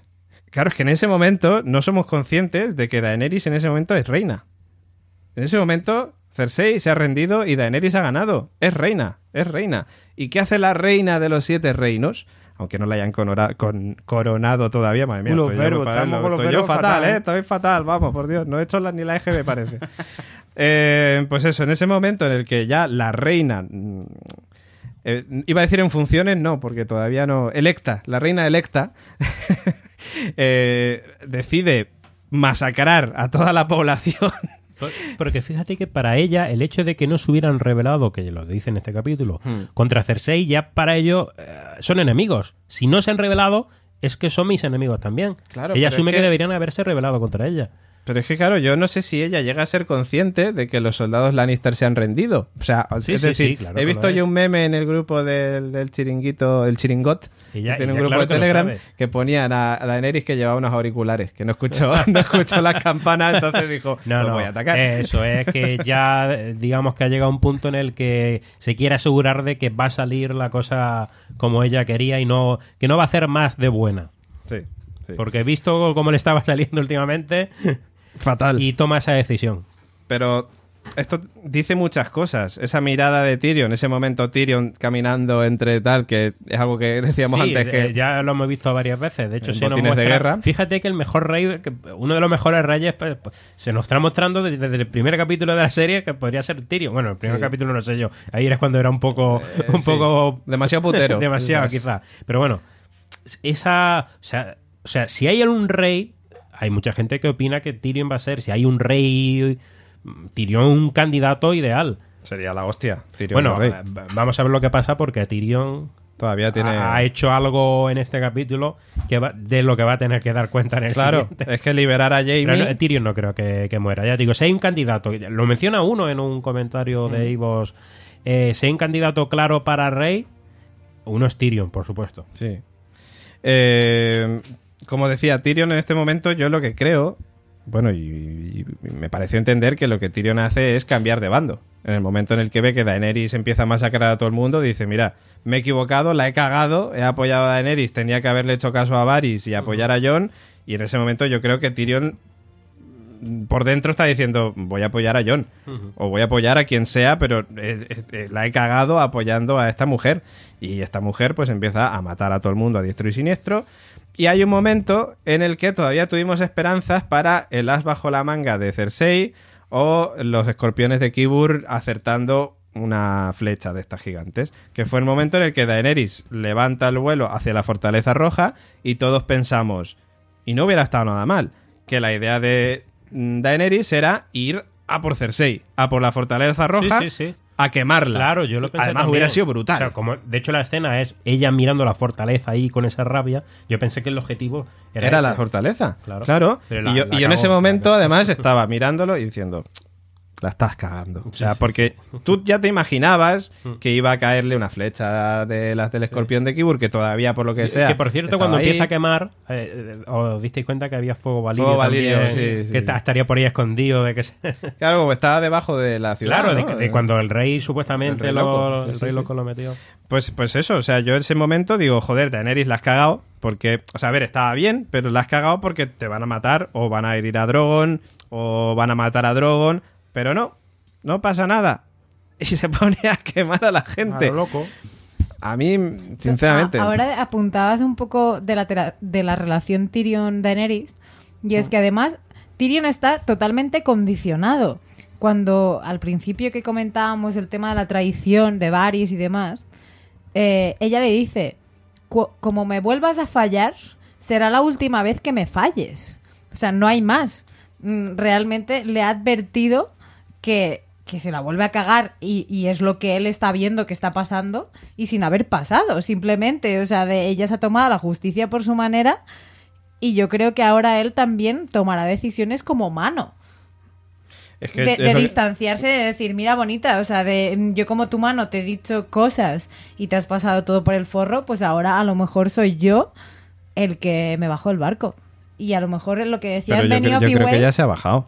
Se ha bajado, pero públicamente. Me refiero a ese conflicto que decíamos mucho más político O sea, y pero te- mucho más te- hablado. Pero te refieres al hecho de que Tyrion hable con Daenerys y le diga, eres, estás loca, Claro, te, dejo de apoyar. Es lo que te acabo de decir. Si él, ella le dice, como, como me vuelvas a fallar, eh, será la última vez que me falles.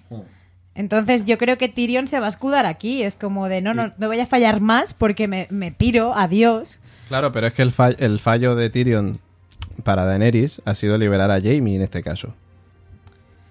O sea, de- es decir, Daenerys a lo mejor todavía no lo sabe, pero en el siguiente capítulo va a saber que Tyrion ha liberado a Daenerys. Claro, de hecho se O nos, sea, se dice en el capítulo. O sea, se nos dice en el capítulo, de hecho, que él se está arriesgando y él asume que, bueno, que como ha contribuido... eh, claro, él se piensa que Daenerys Claro, era todavía si la- benevolente, si la la- si benevolente Daenerys- Daenerys. si Daenerys que cuando descubriera que ha ganar- contribuido a que ganara sin destruir, sin, matar a la gente, gota de sangre. claro, lo perdonaría. O sea, que ya se nos está diciendo en este capítulo que en el capítulo siguiente va a haber, lo van a apresar, Pero es va- que va a haber un juicio o lo van a quemar o yo que sé lo que van a hacer. Realmente Tyrion ha hecho eso. Sí, sí, sí, claro. Tyrion ha conseguido lo que él quería. Claro, claro. Pero, bueno, ha conseguido. Ha pasado lo que él quería. Claro. eh, No es que ella ha sido la que la ha cagado al final. Claro.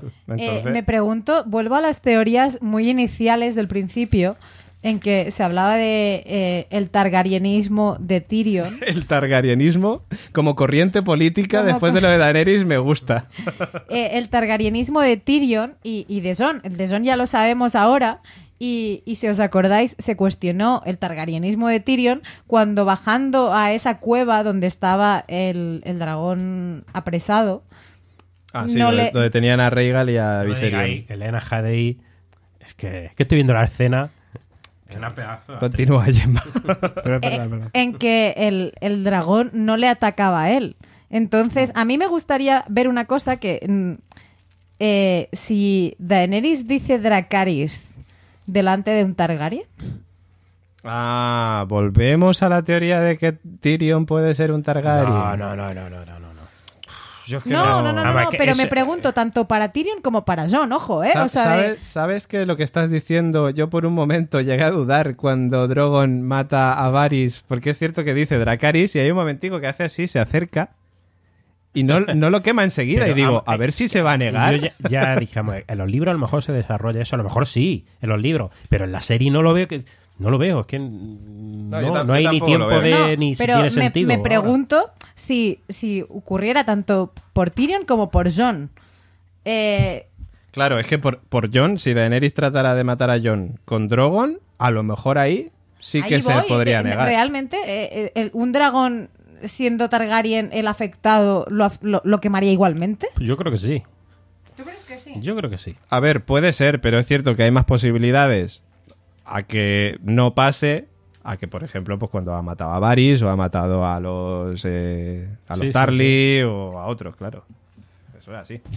Eh, bueno, vamos al momento que lo hemos comentado un poquito por encima, pero el momento Euron con Jamie. Buf. Que Euron, bueno, pues oye, eh, Nadó en la dirección correcta, no como mi la Sunday. escena Mira. cuando dice, pero os maté, ¿eh? Yo, me has matado tú, pero yo te he matado también. he matado, ¿no? Él, él queda muriendo, Euron, diciendo, he sido el tío que ha matado al Matarreyes. Y Pues bien por él, es decir, un por aplauso. Bueno, Claro. de hecho es curioso porque cuando se le encuentra, o sea, cuando tiene la pelea le dice, oh, mata reyes, pues has matado a otro. También, Sí. porque claro, él ya es cuando... Y, y ahí, ¿os acordáis que estuvimos barajando la teoría de el embarazo de Cersei? ¿Será Euron tan astuto, listo, Ah, sí. como para darse cuenta de la... Le suda tres cojones y medio y ya está. Un malo, un, un villano un poquito de Pero es que Euron, piedra. en el momento en el que Tyrion le dijo eso en el capítulo anterior a Cersei, estaba mirando el WhatsApp que le acaban de escribir. Sí, no, Entonces no se enteró. no se enteró, no. Ya, tío, pero, o sea, lo siento mucho. O sea, de hay cosas que decimos, sí, me lo trago porque es Juego de Tronos, pero son incongruencias, o sea, de estamos, hace no tanto, estamos diciendo la profecía que hacía eh, Miss. Ay. Melisandre. Eh, Melisandre a Arya en la temporada 3 se acaba cumpliendo ahora, ¿qué tal? O sea, de venimos de estar teorizando de que cualquier frase importaba y de repente Tyrion en un momento de estrategia les, les peta que, tío, que mm, tu embarazo, hostia, o sea, me parece que, no sé, como que de repente hemos hecho a los personajes de Juego de Tronos gilipollas. Es que lo escribieron los mismos que editaron el vídeo del café que se... El de Starbucks. Lo siento mucho, pero, o sea, de- no- no- me indigno no porque me parezca que no sea un capitulazo, algo que vayamos a recordar y demás, pero mm, creo que durante siete temporadas hemos visto una serie y ahora vemos los mismos personajes resolviendo algo como a prisa y Yo- corriendo. Yo de todo modo tampoco creo que vayamos a ser- que vaya a ser esto el capítulo que vamos a recordar, ¿eh? Vamos a recordar la batalla de los Hombre, bastardos. vamos a recordar este capítulo por la locura de Daenerys. Pero sobre este todo. lo vamos a recordar, pues sí, pero bueno, no es, no es, no es, no es magistral, a mí no me lo parece. De hecho, me- lo, de, lo de Euron el otro día con la frase y tal en el capítulo anterior, no me parece lo más flagrante de- del episodio. Me- hay momentos como este que son un poquito como, ok, mm, nos lo tragamos, pero vamos para adelante. ¿No te refieres al hecho de que se encuentre La- esta pele- y esta pelea un poco de, de, de- de borrachos de bar, es decir, de pues ah, me gusta a mí, pues no me gusta a mí, no sé, hay un poco ahí como, no sé, un rollo un poco... uh, no, no me ha gustado. No, no sé, Euron se presentó como un malvado que va a ser, que mejor que Ramsay va, esto va a ser la leche. Y se ha quedado para vestir santos. Yo pensaba que Euron le iba a matar. Yo no sé, Tengo que tampoco... pensar dos cosas, o que le mataba o que de repente aparecía Bron y le salvaba la vida. Pero A ver, Bron ya dijimos No que mientras Cersei estuviera viva eh, y estuviera en Desembarco del Rey, no iba a aparecer y así ha sido. ya bueno, pero que no tenía por qué coincidir en escena en la batalla, en la pelea con Euron. Cierto es, pero aún así que no... Bueno, ¿y Bron qué va a recibir ahora? Está el hombre... Un está, mojón. está Un esperando que mojón. le den... Que le iban a dar El dominio, el dominio, el dominio, donde la tierra de los Tyrell. Eh, de todas maneras, claro, dijo, si gana Cersei, Bron dijo, bueno, si gana Cersei, pues eh, tendré que, de puta madre, porque gano yo también. Si gana Daenerys, de puta madre, porque gano yo también. Pero si pasa que al final no gana ni un- ninguna de las dos, Qué putada, pues a ver qué pasa qué con putada. Bron. La semana pasada creo que era la anterior, decíamos, va a haber una escena postcréditos de Bron en- ahí en el dominio diciendo, pues a ver si me dan las llaves Eh, ya de la casa Oye, esta. lo mismo Bron al final es el rey. No, pero de la misma manera que se había especulado con la vuelta de Meñique, yo creo que Bron regentará todos los prostíbulos de lo que quede de Poniente. Hombre, por supuesto. Será un amo feliz y le veremos como, pues, con. Ya está. Nos cae bien, Bron. Eh, de todas maneras, volviendo al tema de quién va a ganar o quién se va a sentar en el trono de hierro, mm, yo creo que, y de hecho se lo dije al señor Oráculo antes de empezar la temporada, que leímos Gemma y yo un artículo en, en Jap Down, creo que era, o alguna de estas, que decía, no va a haber, Jot Down, que no va a haber trono, porque va a estar destruido. Y Bueno, lo el- mismo el trono, si a- el trono físico. No te digo que no, pero la idea de trono, o sea, de, de- el que maneja y el cotarro. en- ¿No, ¿No ves tú que se está enfocando todo hacia una hacia un federalismo, digamos, en el que cada uno sea independiente y se gestione de la manera que quiera y no exista Mm. Bueno. desembarco del rey para gobernarlos a todos como el anillo único? Podría ser. Porque Podría yo ser. veo cada vez más eso. Podría ser. O sea, yo, yo veo esa opción o la opción de Gendry siendo rey o Tyrion, pero no veo a Jon porque no lo va a querer y a Daenerys es que no la veo, ¿eh? Después de todo esto yo creo que la palma en el siguiente. O sea que bueno, ahí lo dejo.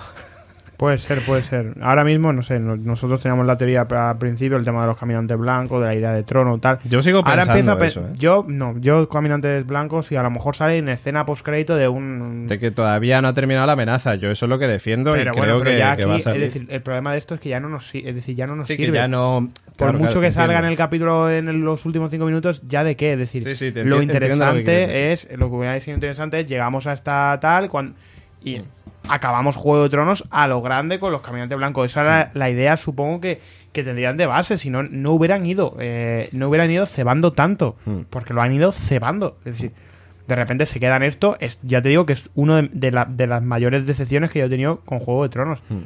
Lo de Daenerys eh, echa un basilisco loca perdida. Pues oye, a mí no me convence, no me acaban de convencer estos que dicen, no, esto se ha venido plantando, ya era así, tal, no. Pero bueno, me lo puedo comer. Pero lo de los caminantes blancos a mí me parece de libro. Ya, sí, a mí me hubiera gustado. La verdad que mm, creo que este capítulo ha hecho mejor todavía a la larga noche, me parece. No sé, tengo la sensación de como que Yo qué sé, no como que el- como que la serie terminó en la larga noche y ahora es un Pero epílogo. yo tampoco todo. creo que, que terminase la larga noche. Es que tampoco creo que no sé, no. Ahora mismo, sinceramente, estaba- yo me acuerdo ¿no? de la temporada, las anteriores temporadas y era como las ganas que tenía de un nuevo episodio. Es decir, todo esto, esta, esta expectación, esta que va a pasar, el final de temporada. por- Y no lo estoy teniendo con esta. Y el, y el nivel de, de emoción o de empatía con los personajes se me ha ido reduciendo. No sé si es por, un- si es por una cuestión de que son temporadas cortas, de que ha pasado mucho tiempo, de que a lo mejor estamos saturados de, de comentarios, de teorizar, de no sé qué, no sé cuánto, pero hay algo aquí que no... Puede ser que tengamos un poco menos de hype con el último capítulo de lo que teníamos antes, incluso. Sí. Yo no tengo, yo tengo poco hype. A ver, yo tengo hype porque todavía confío en que nos van a sorprender de alguna manera en el último capítulo. Pero es que Pero es visto que lo que están mostrándonos esta temporada, el uno, es un acto de fe. Yo me acuerdo bien. sentado aquí diciendo, eh, yo a ver si nos callan la boca. Yo creo que nos van a callar la boca. Sí, si viene la, nos van a callar la boca. Y aquí estamos y Oye, oye, voy a comentarlo, voy a comentarlo. Hay un tío en YouTube que dijo, me suicido si este no es el final de Juego de Tronos porque lo he visto. Es mentira. Eh, Ah, vale, que te que voy a contar es mentira, pero, Vale. pero fijaros lo que voy a decir. Bueno, decía esto, eh, que ahí te conocía a uno que tiene influencia, que ya tenía los DVDs. o sea, fíjate. Los DVDs. Pero decía una cosa que... Una los, VHS. eh, Tenía una la cosa... Betacam la tienes ya aquí. Teni- dijo, una cosa, dijo una cosa que me- a mí me hizo mucha gracia. y Dijo, si hicieran este final es que se quedaría la gente con el culo torcido. A ver, o sea, ¿cuál eso, eso sí tenía su gracia. Pero resulta, dice, esta es la escena final de Juego de Tronos. Dice, se, John se cae del caballo. Y entonces aparece del cielo una mano gigante que lo coge, como un gigante, pero muy enorme, que lo coge y resulta y se ve la cara de un chaval como si fuera eh, Martin en sus tiempos mozos y ya eh, John ya es un John de madera y resulta que es y se ve a un hombre o un hombre al padre diciendo oye vamos que vamos a comer no pierdas el tiempo con eso que un juego de rol o y algo, ¿no? resulta y resulta que es es como si fuera eh, John R. Martin jugando a un juego de rol y, y por eso dice que el principio es como si fuera el tablero y demás. Me hizo mucha gracia. Digo, si finalizara así, no sé, hasta sería un final que la gente se quedara un poco. Te dejaría con el culo torcido. dejaría ¿eh? con el culo Pero no, torcido. no, Yo va no, a es, ser yo no es un Targaryen, es un Playmobil. Es un Playmobil. Sí, sí, sí. Habría, habría, te dejaría con el culo torcido y habría gente con antorchas saliendo a la Con calle, creo. ¿eh? De bueno, hecho- las antorchas. un- Una puntualización con el tema de las antorchas. Eh, está bien el tema del, del jateo o de vamos a comentar o oye, mira que está tal, pero no hay que recordar Demon Lindelof en el final de Los. Voy a hacer la mención Hombre, a la mención a Los a de, esta semana. La mención Eh, a Lost. Se tuvo que ir de Twitter porque la gente le, le- le- Mm. les, le escupía. De hecho, la primera temporada de Leftover, digamos de Leftover, se habla mucho del tema del- de dejar a la gente sin respuesta, de todo. Sí, sí. Él pasó una, una depresión. Es decir, yo creo que hay- también hay que. la- esto es una historia que se está contando, están contando unos señores. Nos puede gustar, nos puede gustar más el final, nos puede gustar menos, pero bueno. Es que ante todo, decir, joder, res- respeto por, por, por las ideas creativas y, que, por- y por, por lo que han decidido y, por, y ya está. Y, y antes de darle paso a Gemma, decir simplemente una cosa, que es que que el final o que la última temporada nos haya gustado menos o nos guste menos o que el final no sea lo que esperamos o lo que sea, no significa que no hayamos pasado eh, siete temporadas, ocho temporadas cojonudas. Eh, O sea, es decir, no hagamos, por favor, a mí no me gustaría, me parecería injusto pero es que... que- la gente ahora empezara a decir Juego de Tronos es una mierda, como hicieron con Lost, cuando las temporadas anteriores eran la hostia y nos lo hemos pasado de puta vale. madre viendo esta serie. Pero, O sea, ¿cuál pero es- también hay que ¿cuál sería entender- un buen final? Es que ¿cuál sería un buen final? No lo sé. Gemma quería hablar desde hace un rato. que ah, José Luis ha comentado lo del tablero y me parece interesante. eh, vemos la escena justo, no sé si llegaremos a ello, pero ese jardín, ese atrio que, que tiene Cersei en su casa, que es donde... mm, ¿Dónde está el ese, mapa? ese tablero, Sí. ese mapa, vemos hay, hay un momento en que se va destruyendo, que es como de cómo se va la mierda. Antes hablabais del federalismo, de, del el no trono, eh, y ahí eh, yo creo que es un muy buen retrato de cómo se va la mierda todo. O sea, de Daenerys ha pasado de todo, se ha tomado la justicia por su mano, Cersei ya ha perdido todas las cosas que tenía, los del norte van a su rollo, sabemos que hay un nuevo príncipe en Dorne que también apoyaría la causa de Daenerys y búscalo. Mm, Yara está con sus mm, barquitos en las islas Del de- hierro. del hierro. Quiero decir que me parece súper chulo decir, pues sí, señores, el trono se va a la mierda. O sea, lo que es el, el- el tablero, las fichas se van a la mierda. ¿No crees, Gemma, que es cuando Daenerys dijo lo de no vengo a continuar con la rueda, vengo a romper la rueda? ¿No crees que la está rompiendo al final? Totalmente. De manera O sea, mal, de manera, pero- de manera sin, sin quererlo, o sea, si- sin estar hecho adrede, pero sí que me dio esa sensación. A lo mejor eh, es hilar muy mm, fino y, y pensar que, que es simbolismo de algo, pero creo que, y me gusta confiar en que en esta serie todo tiene un significado y esto también lo tiene. El oráculo decía, ¿cuál podría ser el final perfecto para Juego de Tronos? Es que el, el problema es que cuando hay una serie tan mainstream como Juego de Tronos, cualquier tipo de final va a tener sus eh, detractores y sus seguidores. Eso es- está Y que- clarísimo. Y que también se te digo una cosa, sería, vamos, de, de- de poquísima humildad y de, y de poca vergüenza ponernos nosotros aquí a decir cuál sería nuestro final. Claro, nuestro No, no, final ya claro. puede ser tal, pero es decir, nosotros lo que estamos lo que estamos aquí criticando, lo que estamos aquí de lo que estamos hablando son Es que finales pueden, los podemos Claro, inventar puedes- los que quieras. Es un, es un sueño de Bran, que de cuando se cayó, bueno, lo tiraron, le tiró. Jamie resulta se despierta, coma, se despierta al final Bran y resulta que todo es un sueño de Bran. Pero sí es cierto que lo- nosotros aquí el, el jateo, el- los comentarios que estamos mm, sacando, es por una cuestión de expectativas y de cosas que han plantado durante las siete temporadas que creo que no están siendo respetadas en esta, en esta octava. Es decir, es una cuestión de, oye, mira, Pero, pero que vuelvo a repetir, o sea, son giros de guion que han metido los guionistas y ole por ello, me parece muy bien, no nos gusta, pero eso no significa que estemos diciendo es que la serie es una mierda. No, no, no, para nada. La serie está de puta madre. Lo que pasa es que hay cosas que nosotros... E incluso habrá gente que no le guste Juego de Tronos. Yo hoy he visto, Claro. yo he visto con mi chico el primer capítulo, la primera vez que ve Juego de Tronos. Él Y ha visto este ca- capítulo, ha con dos cojones. capítulo, Y oye, pues no le ha gustado demasiado. Que, que pues ya está, ¿qué le hacemos? Pues, pues para adelante con la vida. Hombre, vamos a ver, es que ver un capítulo aislado. eh, Ya, ya, es o sea, una- es- que- es- una anécdota. Tienes que conocer los personajes. Sí, sí, no tiene mucho detrás. Juego de. Tronos, pues no es para no es para todos. O, o sí, es para mucha gente, pero hay gente que no le gusta y no pasa nada. Hmm. Igual que este podcast, pues no es para todos. Efectivamente, y habrá muchos comentarios seguramente que nos critiquen por porque no nos ha gustado y totalmente respetable mientras lo hagáis con educación. Al igual que nosotros lo, lo hacemos, ¿no? Eh, Sí, por la- favor. y, y volvemos a repetir, somos cuatro personas que seguimos la serie y ya está, pero No, hombre, no trabajamos claro. para HBO, ni somos críticos, ni... Y, en enti- fin. y entendemos el tema de, de Internet y el mundo de Internet, pero es decir, ten en cuenta que somos seres humanos y Sí, sí, no, pe- claro. tenemos sentimientos. Efectivamente. Es decir, No, no, ir ahí los sentimientos, por favor. por sentimientos favor. y obligaciones, porque eh, esta semana recibíamos en redes sociales ese, ese gran lema de, de la Bueno, bueno. casa de Radio Invernalia, por Eso favor. es, una, Oh. eso es una obra maestra. Follar más. Follar más. Que el, que el- Ap- qué maravilla. Daenerys.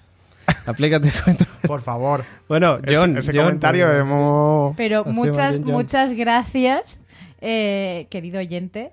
Sí, anónimo, anónimo. mm, Es maravilloso. Me, me gustó mucho. Ah, vale, no, te refieres no, a quien claro, nos sí, lo sí. hizo. No, Que no. Lo voy a buscar, lo voy a buscar. Continúa. Sí, Sí. no, no, no, que, que me parece eso. Es, es como al final, un poco defendiendo esto. Es como de, pues tenemos nuestras cosas y, Spain- queremos acercaros a, a ellas. Es simplemente pues el compartir lo bien en el fondo que lo pasamos haciendo esto. ¿Qué ibas a decir, Nico? que Spain is Pain, Chaos Invictus, eh, es quien nos hizo este, este maravilloso regalo de nuestro lema, eh, follar más, aquí con el logotipo de Radio Invernalia. Maravilloso, Maravilloso. esto es, vamos, para marcártelo. Estupendo. Esos comentarios nos encantan. Eso nos encanta. A mí me, vamos, me volvió loco, ¿eh? Eh, por cierto, mira, no lo suelo hacer, pero es que acabo de abrir Twitter eh, para preparar también luego lo del sorteo de la friquilería.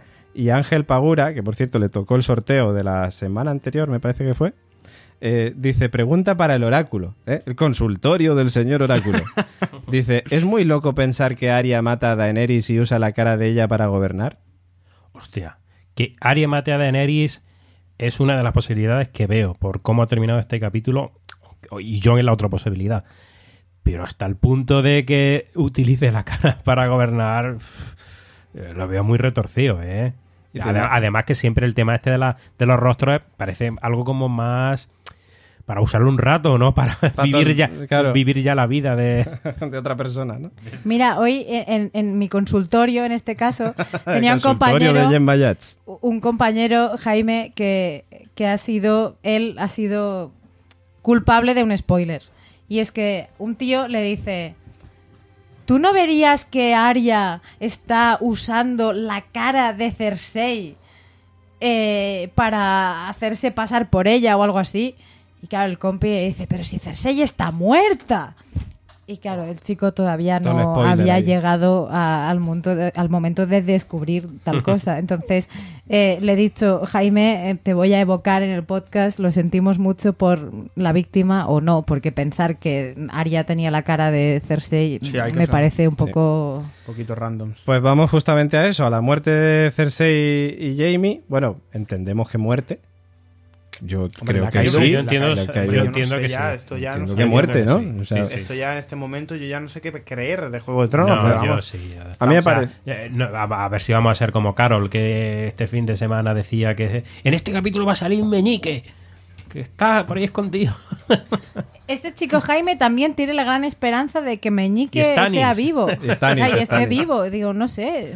No, no sé. De todas maneras, otro de los momentos también muy emotivos fue ese reencuentro entre Jamie y Cersei, que ya lo, se encuentran y, y Cersei le dice lo de has venido y, y ese momento tan bonito que tienen. Y, y- Y ahí se derrumba, pero a mí, no sé, me dejó, ya, ya os decía, no me parece un final A mí sí me digno de A Cersei. mí todo lo que A hace Elena Hadid, y- Sí, de hecho ¿no? la manera que lo hizo a mí... ¿Te parece estupendo? Sí, sí, sí, sí, sí. De hecho, lo, estupendo. lo sorprendente del capítulo, sorprendente, sí, por decirlo de alguna manera, es que al final de quien acaba sintiendo pena y por quien tal es por, Sí, por, es por es por Cersei. Sí, sí, hasta Es yo, decir, hasta yo no, no, los-. Los instrumentos están, están afinados, digamos, para que por quien sientas empatía es por, por, por, Por Cersei. por Cersei. También es verdad que era fácil. Es decir, una está quemando a todo el pueblo, montar un dragón y la otra Claro, está llorando sí, en la sí, fortaleza. sí, sí. Digo, Perdón, Pero perdón. no hubiera pasado Pero- si Daenerys hubiera ido por la Pero tú fortaleza fíjate, roja y ya está. fíjate, ese, ese momento de la cena en la que se encuentra con, con Jamie, o sea que ella la había, había mandado a que Bron lo matara. Y sin embargo, Jamie, fíjate cómo está ahí hasta el final y es el único sí, que sí, va sí. a consolarla y el único al que al final muere con ella. O sea, a mí eso me parece muy bonito. Por cierto, también con gazapo incluido. Con Que- De hecho, justo estaba yo abriendo Twitter y hay un titular que es Jamie recuperó su mano en Juego de Tronos y, que casi la pierde el Nico ahora. Se va a dar con la puerta. Se Se va a va dar a con la puerta. apretado. y, y de repente le, le das y dice, aviso, este contenido puede ser delicado. Delicado. No sé, eso me ponía yo, bueno, pues nada, Pues porque hay un spoiler alert que te cagas, pero bueno, sí. Spoiler alert de este capítulo, entendemos. Claro, del Claro. el Coffee Cup 2.0. Jamie eh, aparentemente em, recupera su, Su mano. mano, eh, en la promo y en el, la última noche que pasa en Juego de Tronos. Sí, o sea, en esos últimos momentos hay una escena, un momento en el que están ambos abrazados y la mano de Jamie vuelve a hacer acto de presencia como si fuera Piccolo Corpatit de, de- de Bola de Dragón. Bueno, pero, pero en fin, que se Yo han estoy revisando así. la escena, a Yo- ver si lo veo. Yo de todas maneras tengo que decir que estoy con Gemma en el aspecto de que a mí me hubiera gustado una muerte para Cersei más pues que la ejecutara Daenerys o que No, Daenerys no, cuando iba no. con el dragón la, la quemara Pues con no, no, no, Drogon. no es un personaje. Yo no veo a este personaje muriendo así. No, yo a mí, a mí me gusta la manera en la que ¿Te ha gustado? ha muerto. Sí, bueno, sí, sí. ¿a ti ¿Te ha gustado? A mí no, no pasa nada. Habrá gente, no, que nos lo comente también la gente, a ver qué les ha parecido la nota. muerte de... Ponerle nota a la muerte. Vamos la a ver, yo de estoy, estoy revisando la escena y no veo la parte donde Siendo si hay un uno, fotograma no me ha por ahí o gustado algo. nada, Sí, hay siendo 10 me fotograma. ha encantado. Fotograma. Eh, bueno, ya hemos hablado del tema de Cersei, que no, que no tenía más plan aparte de, del, que, del que tenía, ¿no? El de, sus soldados de la Compañía Dorada y, y sus soldados Lannister. Eh, y me quedan tres cosas por comentar. Por un lado, la Clegane Bowl, algo que ya esperábamos, ese, eh, ese final poético para, para Sandor y Gregor Clegane, ¿no? para la montaña y para el perro, el que por fin pueden combatir el uno contra el otro, que lo estábamos esperando toda la serie casi. Y... Es de las únicas, de las únicas teorías eh, que profetizamos en su momento y que hemos acertado. Me Sí. parece muy bien. Aria y Perro desembarco. Es que dejaron muchas pistas. Como han dejado de otras, sin embargo, no lo- luego eso no se han cumplido, nos engañan. Bueno, acuérdate, Gemma, eh, lo que estabas diciendo, que la semana pasada estábamos teorizando otra vez, o repitiendo otra vez, de que el perro iba a estar muy mal herido en la pelea con la montaña y que Aria iba a ser quien acabara con él Claro, por... claro. por eh, De hecho, por cuando pena. se van con el caballo, ella, eh, bueno, él le dice, oye, si me, me va a dejar otra vez medio muerto, no me va a rematar. Claro, y le dice ella, bueno, venga, sí. Sí, sí. Y era como todos lo esperábamos, pero Claro. eso no se ha dado. No, y de hecho yo creo que también en este momento tenemos que hablar de Aria Perro, eh, despedida Perro, Perro Montaña. Porque la despedida Aria Perro, después de todos estos bonitos momentos y de este reencuentro tan chulo temporadas después, nos, encontremos, nos encontramos en el momento de... ¿Pero tú a qué has venido, niña? No, yo he venido a matar a Cersei. Uh, yo creo que, mira, cielo, estando como está el cielo hoy, mira, yo te recomiendo que ya, ya morirá por ella sola. Bueno, yo mm, yo te dice- recomiendo que te pires. Le Adiós. Dice, le dice, tú te quieres, o algo así como tú te quieres convertir en mí, mírame. Tiene algo así le dice.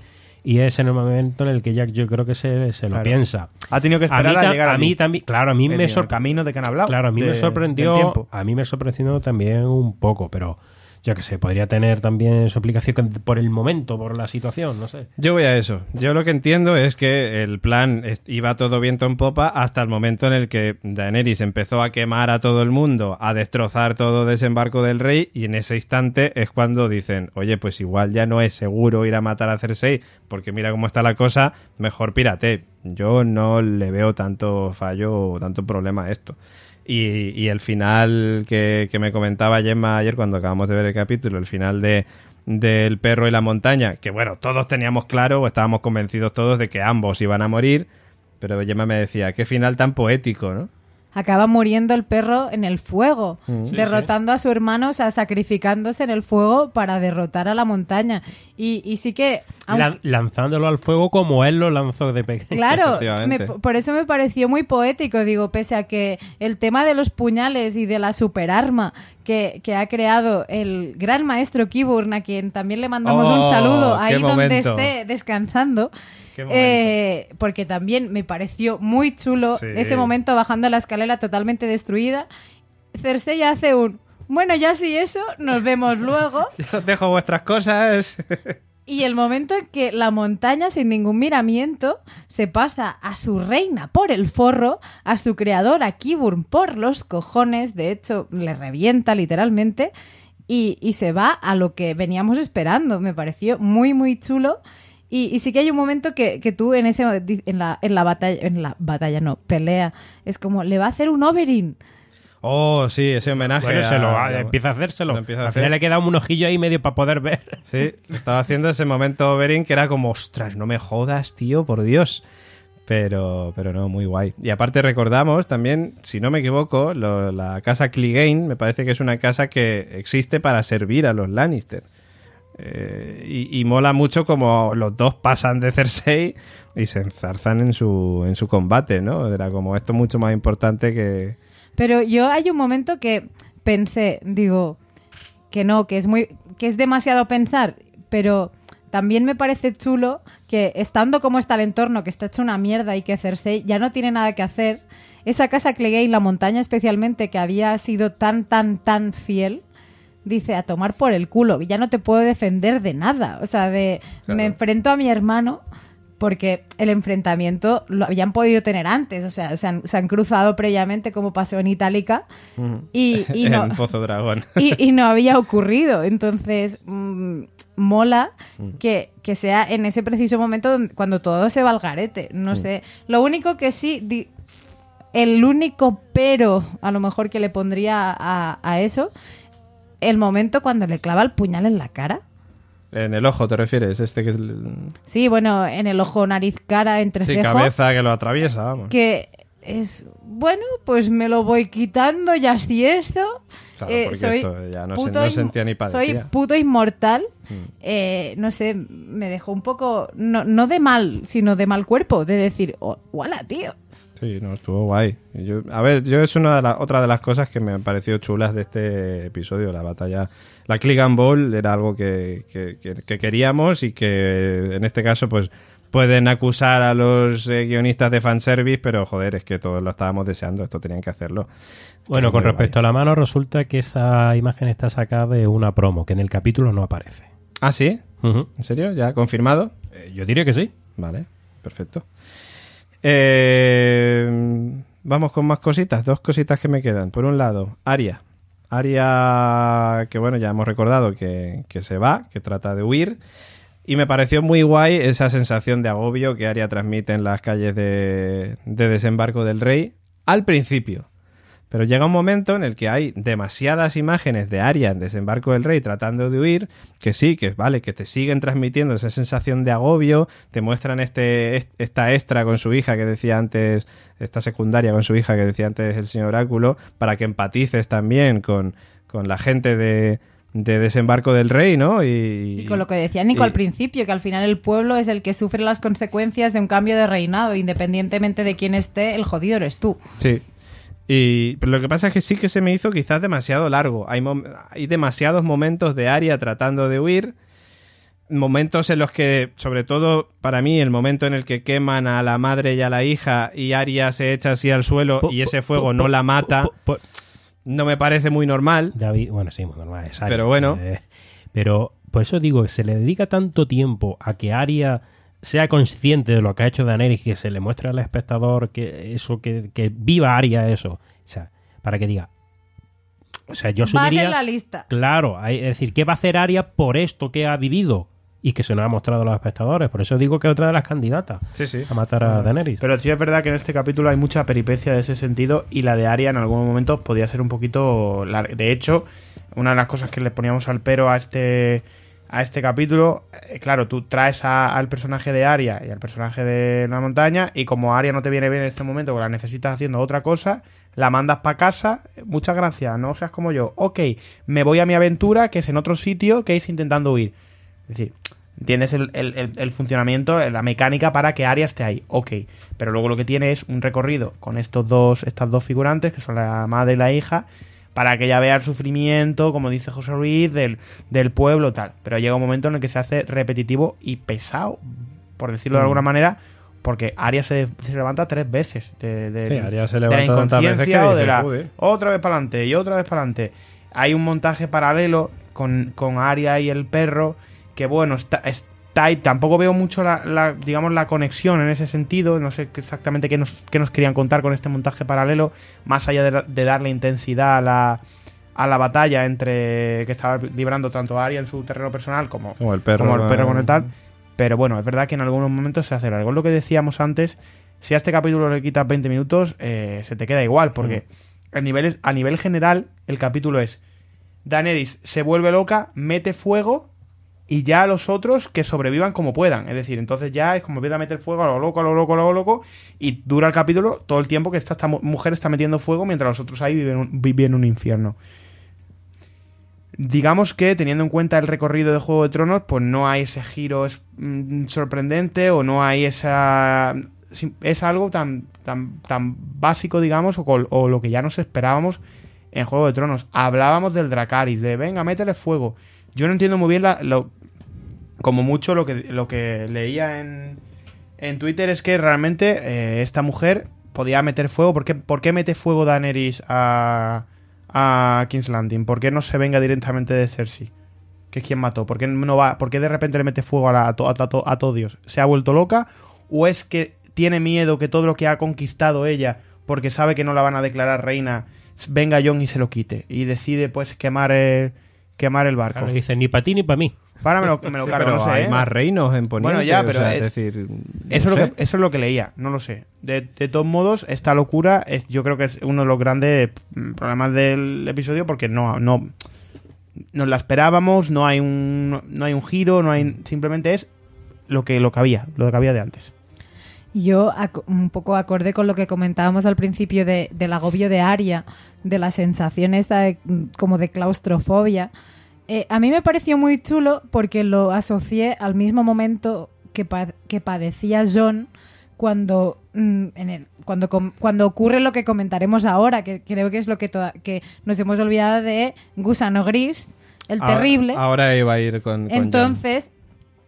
Jon Snow hay un momento que también está así, que está como ah, exhausto de, de todo lo que está viviendo y se le escucha todo en, en un vacío casi absoluto y su respiración y su letargo como que es lo protagonista. Y me pareció muy chulo que también lo viviera Arya, que son al final la familia y los Stark, pese a la identidad de Jon y demás, que son un poco los A ver, los Stars son los buenos. los, no hay que, más. lo- los que están quedando Bueno, luchando luchando por luchando por, por- por el pueblo al fin y al cabo y, y esto venía a- al tema de Arya y el encuentro con el caballo blanco El caballo blanco, de- el caballo de Rick, el caballo de. que, se- que ibas a decir? Eh, de. de San Jordi el, de la- los caballos No. los jinetes del apocalipsis Sí, pero tú Eh, comentaste que hacía mucha referencia. Al regalo referencia de la al boda de regalo de la boda de fíjate, dices tú Sansa.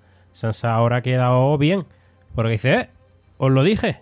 Te lo dije. Os lo A dije. Te lo dije. Como buena cuñada. Ahora- ha quedado decir, como- Te dije. Ahora ha quedado estupendamente como una gran estratega.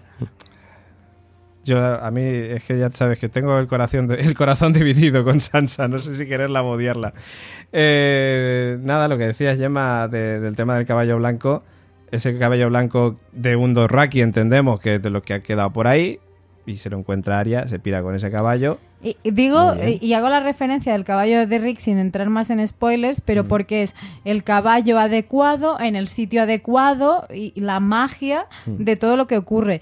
Algo que me pareció también otra vez poético, justamente, es que esa ceniza que se convierte o que evoca la nieve justo antes de que ella vuelva a cabalgar dirección hacia el norte. Entonces, que es muy chulo porque además de fondo se está escuchando el tema que, de los que va dirección hacia el norte. Hacia el norte de desembarco del rey. No significa que vaya a Invernalia. O sea, entendemos que va hacia el norte de desembarco. Bueno, a ver, sale de desembarco del rey. Eso, pero digo. No sé que- si al norte, que- al sur o al este o al oeste, pero al norte por qué? a Invernalia no va a ir Aria. eso Ahora, ¿para qué quiere ir a Aria a Invernalia? Hay una escena eliminada donde ya saca una brújula.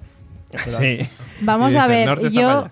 yo mm, intuyo que va a ir al norte porque me miráis con cara No, de no, ¿por es que no, no entiendo por que qué ir mí Aria al norte. Pero la- es que precisamente Aria, Este momento precisamente de Aria, expectación, ¿eh? si algo, si a- Me- vamos a ver, si Vamos algo dice Aria precisamente es que no va a volver al norte.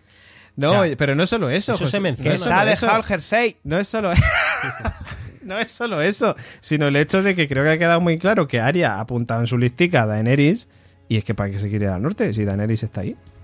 Pero Porque- que se lo dijo pero- precisamente que no iba a volver Pero, al norte. pero va, ¿va al norte para volver o va al norte para... Y Pero en un creo- capítulo va a ir y va a volver. Bueno, entre el anterior y este han pasado 15 días. Pero entonces Sí. mejor en un caballo no que vaya en un alza.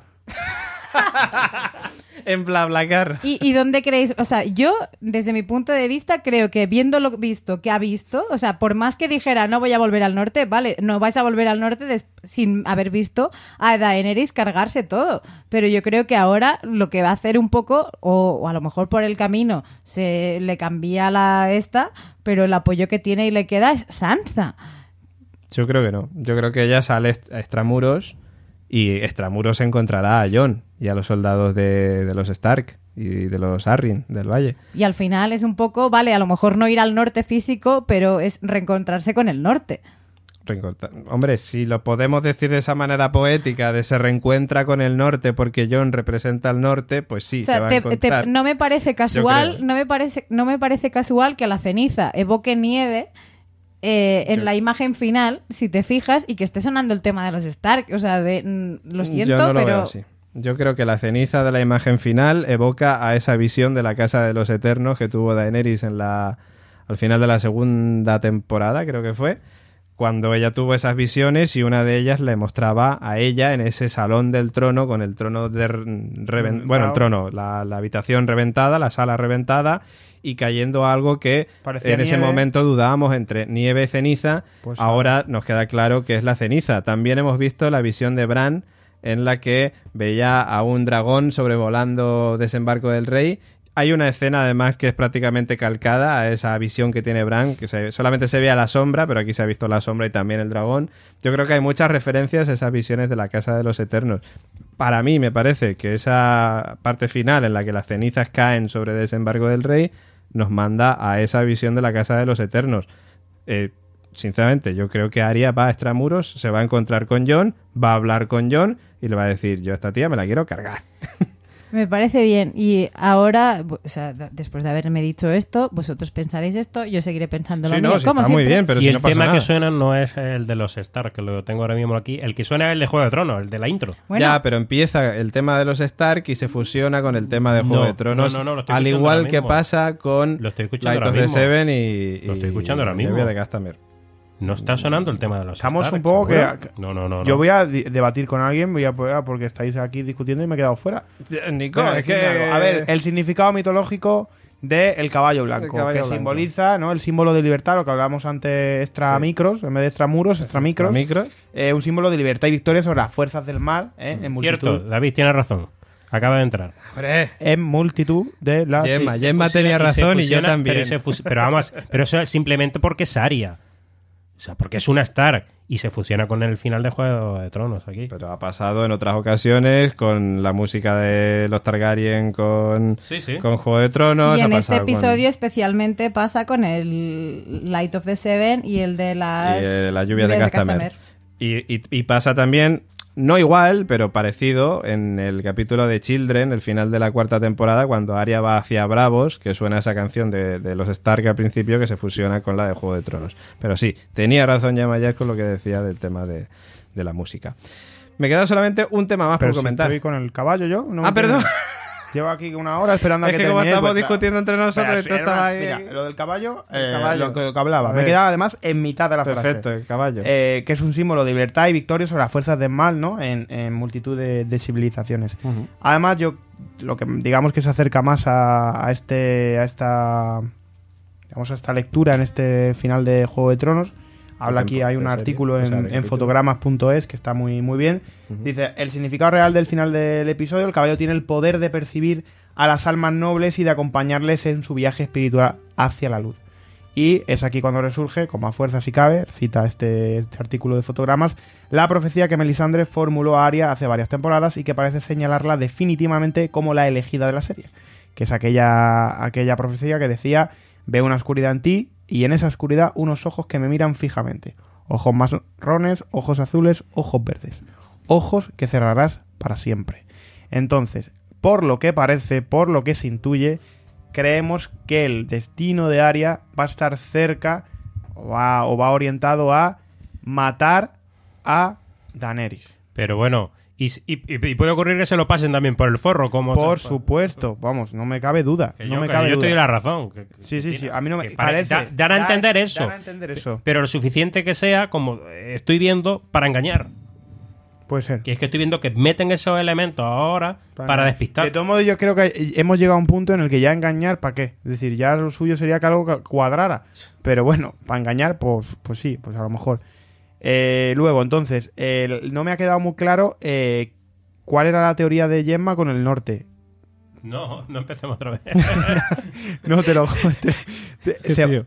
yo creo que Aria va a tener un, un- un pe- un papel protagonista en el siguiente capítulo. Aria, sí, totalmente.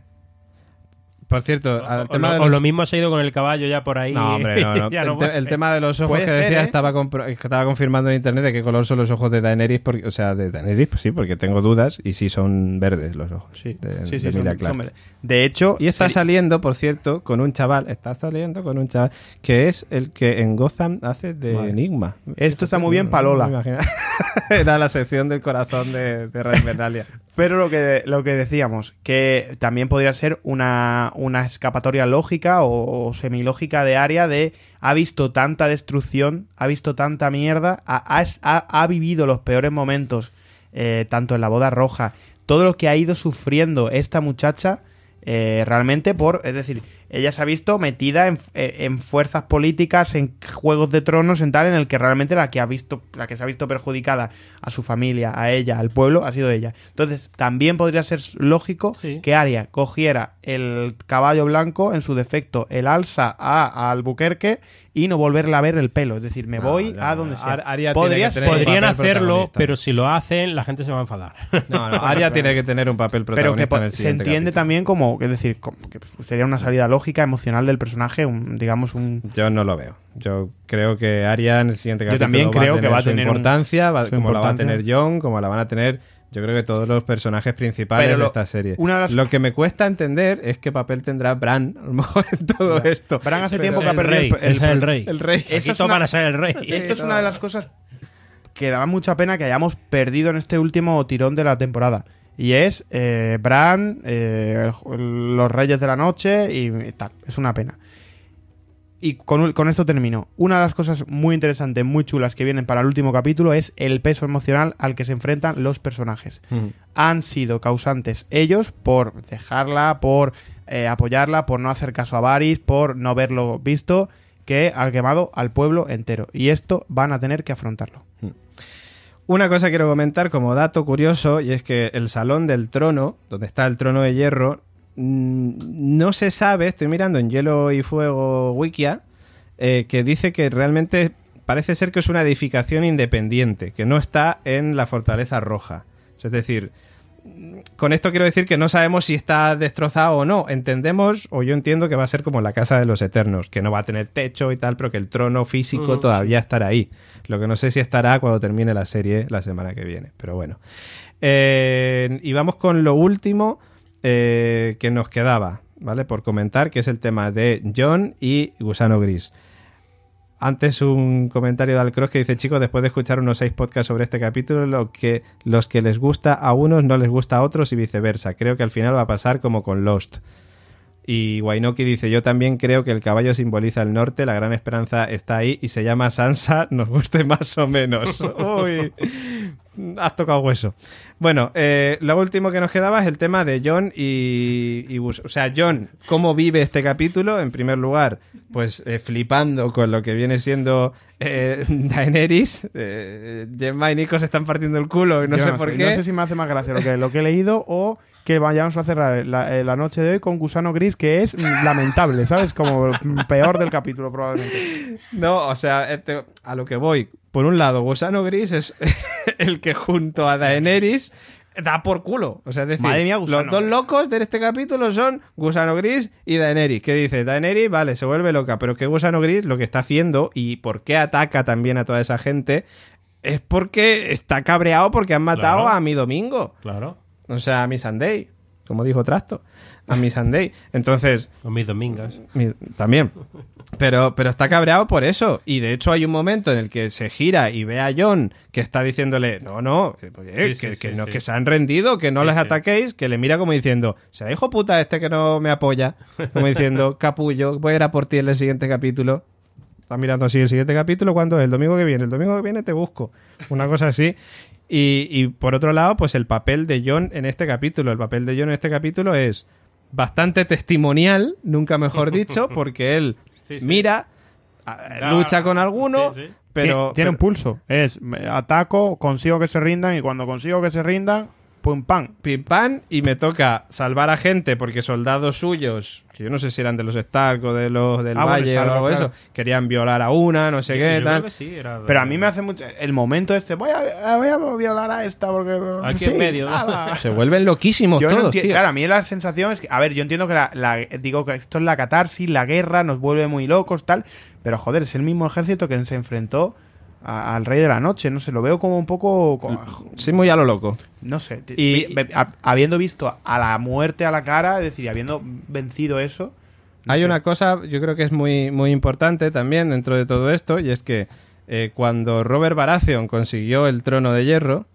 eh, vale que él, por, él, él no participó en esa lucha, en, en Desembarco del Rey. Él estaba cargándose a- al padre de John en el tridente. Pero los que sí participaron en esa lucha fueron los Lannister, que eran, en teoría, aliados de el padre de Daenerys por aquel entonces, y le abrieron las puertas porque pensaban que venían a ayudarles. Y una vez que abrieron las puertas, dentro fue que empezaron a masacrar a todo el mundo, a violar, como hizo la montaña con Elia Martel, y reventándole la cabeza a la, a la hija o hijo que tenían.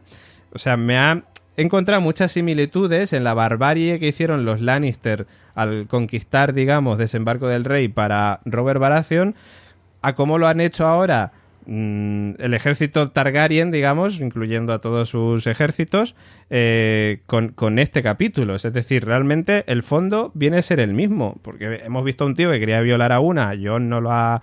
Lo, ha- lo ha evitado, pero vete tú a saber si a lo mejor había otro haciendo lo mismo. O sea, la barbarie la han Sí, sí, cometido claro, igual. supuesto. Y John, pues ha flipado en colores. Ha flipado en colores, al igual que fliparía su padre en. Bueno, su padre, no padre, es, es- Su no padre, Ned ¿eh? Stark en, en aquel momento. En ese momento se da cuenta, ha dicho, me ha acostado con una loca. Me ha acostado con mi tía y encima está loca. Está loca. Entonces, Y esa su, me y su- retirada que y su manda. esbirro es gilipollas. Su esbirro gusano gris es gilipollas.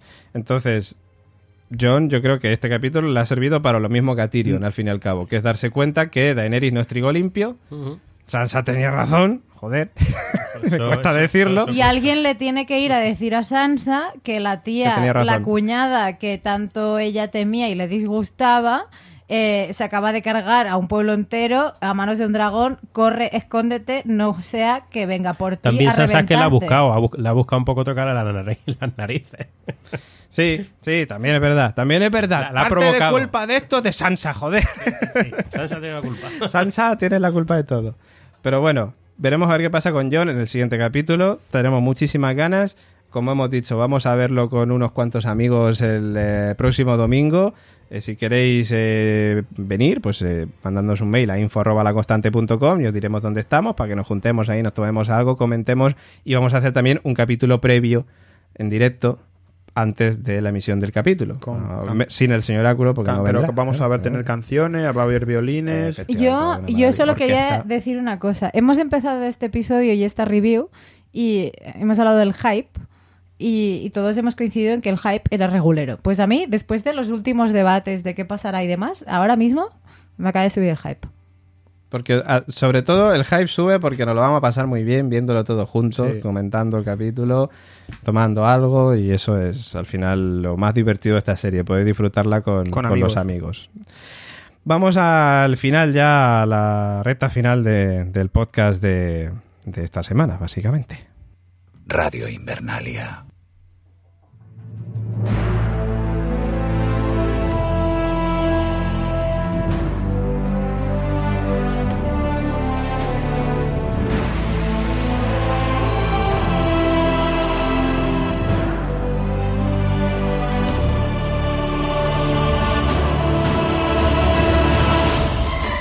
Como decía, llegamos a la parte final, llegamos a una de las partes también que más os gustan, como ya sabéis, los sorteos. Por cortesía de la friquilería, la semana pasada sorteábamos el pack de Gin Tonic Island Mountain Gin.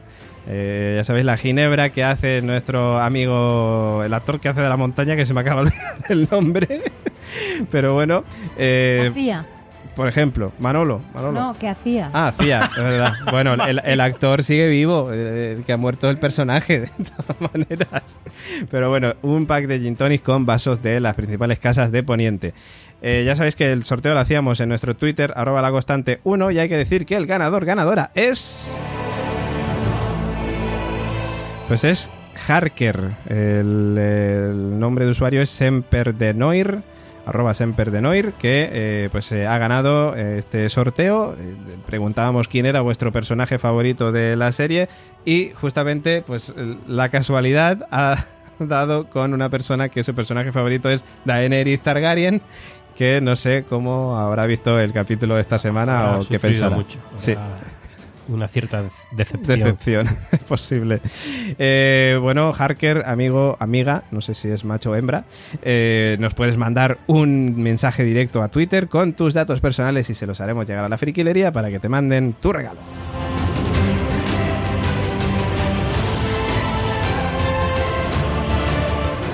Noticias tengo muy poquitas, tengo que decir, pero ahora iremos con ellas. Eh, tengo que decir antes de esto que esta semana no os preocupéis, habrá un nuevo sorteo también en Twitter, allí tendréis que buscar entre las publicaciones mm, a los caminantes blancos porque vuelven, eh, por lo menos en Radio Invernalia o en nuestro sorteo de la friquilería. Eh, y podréis llevaros un pack de 12 latas de cerveza caminante blanco, que por cierto está buenísima, las tenemos y las hemos probado, nos encantan. Eh, como ya sabéis, todo ello, pues eh, cortesía de la friquilería, los que ya sabéis que tienen un montón de productos de Game of Thrones, casi 400 artículos y subiendo, y también tienen la mejor hidromiel del mercado y que también acompaña en esta aventura a Radio Invernalia, el de Bodegas Valhalla.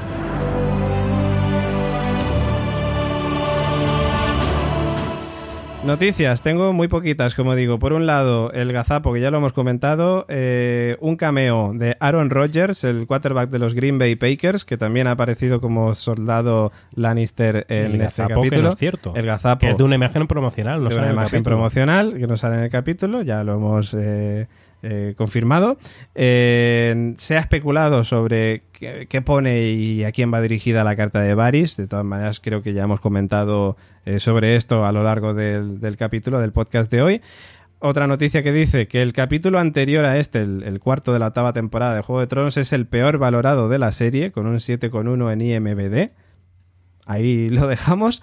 Y también gente que dice que, bueno, la manera de morir de Jamie Cersei es más o menos cumplir el balón car, que mm, yo no lo... Ay, ya, la gente se agarra a cualquier cosa. Un clavo A ardiendo. cualquier cosa. pa- Yo no lo veo, yo no lo veo, pero bueno.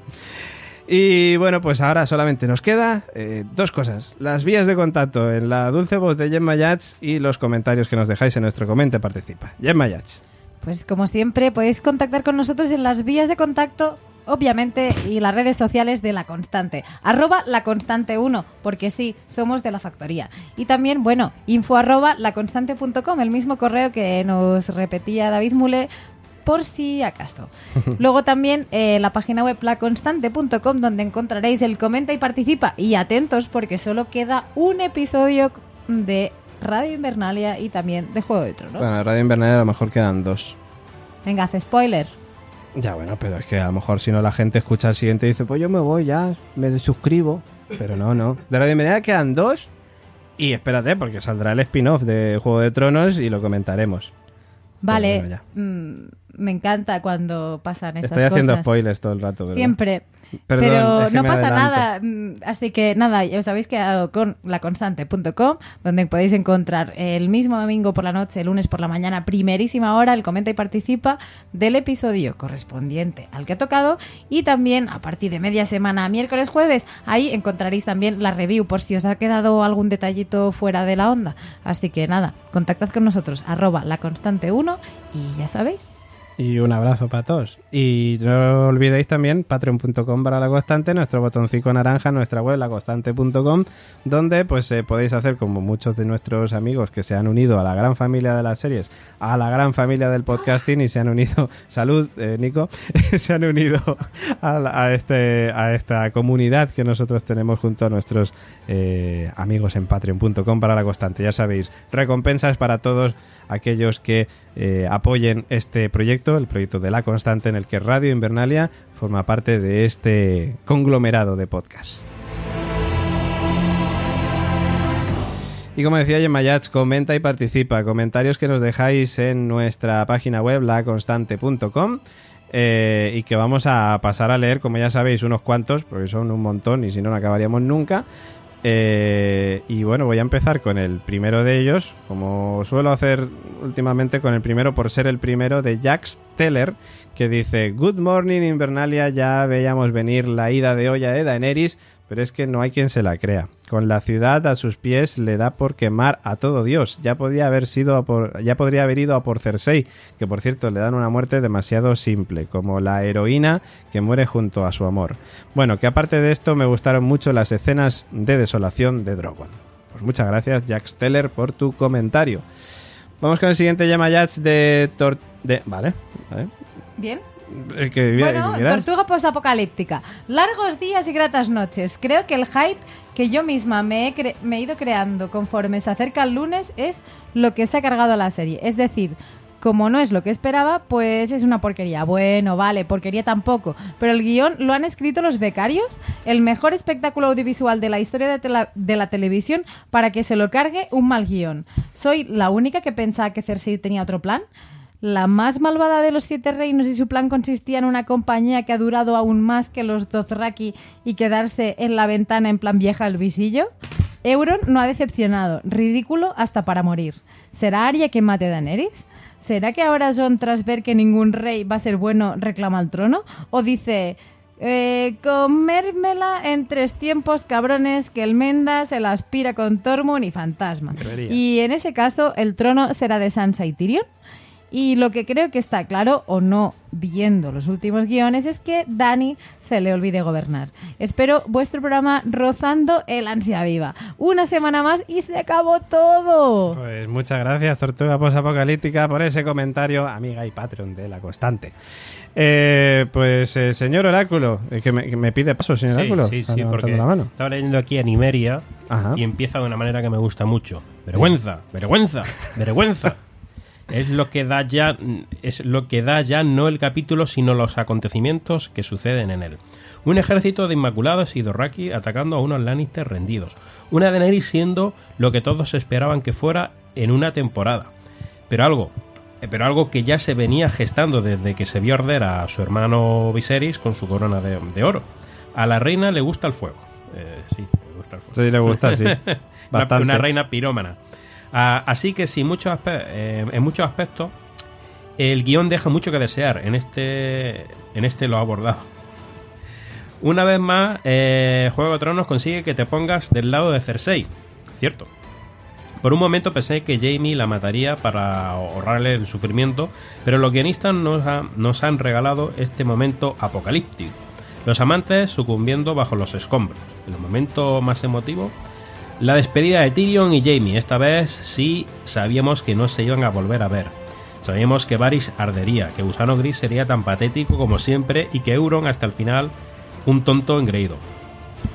Pero odio haber visto a Jon Snow superando, superado por las circunstancias, un Jon Snow que ha hecho de todo hasta morir en nombre de lo que está bien, que, que hace, que haces aún del lado del mal. ¿Qué te falta por ver? ¿Gente inocente ardiendo? Pues ahí lo tienes. Y he visto a uno de los personajes que más ha madurado en la serie, Arya Stark, eh, a, quien no veía asesinando a Cersei una vez que se acercaba a su final. Y que y cada vez más pare- parece más la reencarnación de Azor Ahai. Así que ahí va el último suspiro hacia el final de una temporada cuyos acontecimientos han ido apresurados. Pero es lo que hay, ¿no? Eso sí, espero que los guionistas lo devuelvan el espíritu al Jon Snow que vimos antes que supiera que era un Targaryen, porque la sangre Stark también corre por sus venas. Valardo Aeris, Invernalios. Pues Valar, dos Aeris, Valar Morgulis para ti también, Nimeria. Muchas gracias por ese comentario. Vamos con el siguiente, Nico Frasquet, de nuestra amiga Bepa. Bepa dice, asombroso esperábamos que a Daenerys se le fuera la pinza, pero esto ha sido descomunal. La fotografía bestial, Martin jodiendo las quinielas. Si es que cuando nace un Targaryen los dioses tiran una moneda al aire. Sí. Y pone entre paréntesis, mi hija sigue llorando y lo vio cuando se emitió. Pues. Es que estaba pensando en por, por qué ha llorado. Pues, Sí, pues- pues no sé. Bueno, a ver. de felicidad. ¿no? No sé, no sé. Pues le habrá dado pena, yo qué sé. que- ya, pero han Bepa, pasado muchas cosas, Bepa. Tenemos que, un, que- un que- misterio aquí. ¿Por qué ha llorado tu hija? ¿Por qué ha llorado? Porque pasan muchas Ya, cosas. En, hay- en concreto, ¿por qué? Cuéntanos, Toñi. Que a nuestra lo amiga mejor no. Toñi Bepa. Bepa, a lo mejor se empezó. eh, no sé. tiene- supongo que esto tiene relación con el capítulo. A lo mejor está llorando por otra cosa. ya, ya- ya nos lo contará Toñi. Bueno, vamos con el siguiente, muchas gracias. Que, vamos con el siguiente de Cristina Albalá. Eh, que dice, otro capitulazo, me gustó todo, lo mejor mm, ver a la compañía tostada huyendo. Lo peor, las caras de Arya y John descubriendo a Dani en su máximo esplendor. Adiós a los gemelos Lannister y hermanos Clegane. Una pena que la serie termina, a la espera de disfrutar más con vuestro análisis. Saludos constantes.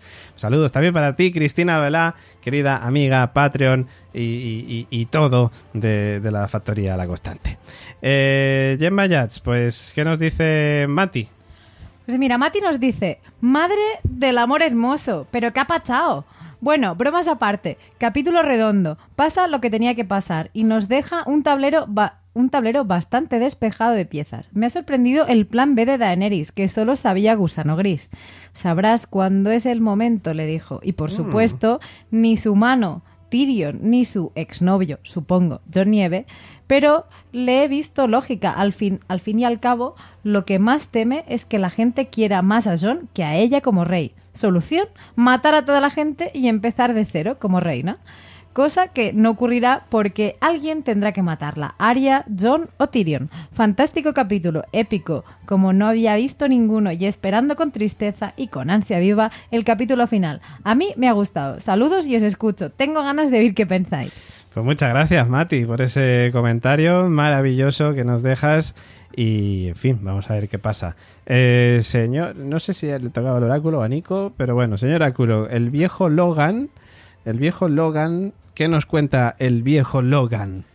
que el viejo Logan no sabemos si es Lobezno o... El viejo Logan dice, estaba claro, que a Dani se le ha ido la olla. Si le pongo pegas a este cap, capítulo, como Euron llegó a la entrada secreta y su muerte un poco patética. Y hablando de muertes patéticas, sus supuestas muertes de Jamie y la de Cersei. Bueno, supuesta no, eso te digo que está No, no, muerta. El malo principal no puede morir así, por una roca. ¿Cómo que no? Pues aquí tienen la muestra de que sí. pues parece Por que sí que ha muerto. la cabeza. Parece que se ha muerto así. Nico, el último comentario que leemos hoy de nuestro amigo Unai. Unai Emery. A estas alturas ya se ha comentado de todo y especulado también. También estoy de acuerdo con algunos fallos. En el capítulo anterior, Cersei podría haber fulminado a Drogon y a Daenerys cuando matan a Missandei. Y que llegue la, la batalla y no tenga ballesta preparada es de los fallos más gordos que he visto. Lo demás me los como. Con patatas. Me gusta mucho cómo está yendo la serie. De alguna manera tiene que terminar y los finales que nos han gustado son los que mueren los protas. Sons, muchas gracias por el... Eh, no, no, no cuentes más, no cuentes más. no lo cuentes más. Me has Por si- spoileado, por ¿eh? si acaso, mamona. no cuentes Lo más. que queda, yo mato a Daenerys, espero que no sea superaria, a ver si esta mata a toda la people. Y como no ha quedado ni trono ni nada. Jon empezará a gobernar desde Invernalia con Tyrion de mano del rey y Bran se va por ahí con Drogon que maten a la loca pero no al animal. Pobre. Ah, y la última cena, los niños del bosque haciendo otro señor de la noche. Punto. Besitos y gracias por las vidillas que nos dais, constanters, invernalios y tertulias guapas de domingo con gominolas. Cómo mola. Si, Una se y carga- si se cargan a Daenerys, te digo yo que se cargan también a Drogon. A Drogon. A ver, a ver, ojalá que no, pobre hombre.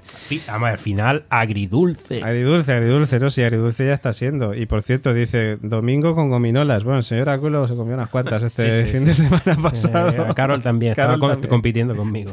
totalmente, totalmente. Bueno, donde mueren los protas también hablaba de Verano Azul, que Verano Azul sí que, de hecho, temporada. Teleindiscreta hizo el spoiler. Chanquete muere el domingo que viene, que era como, ¡spoiler! Spoiler, spoiler. Y no pasaba nada por aquel entonces, pero ahora mismo no jodéis la vida.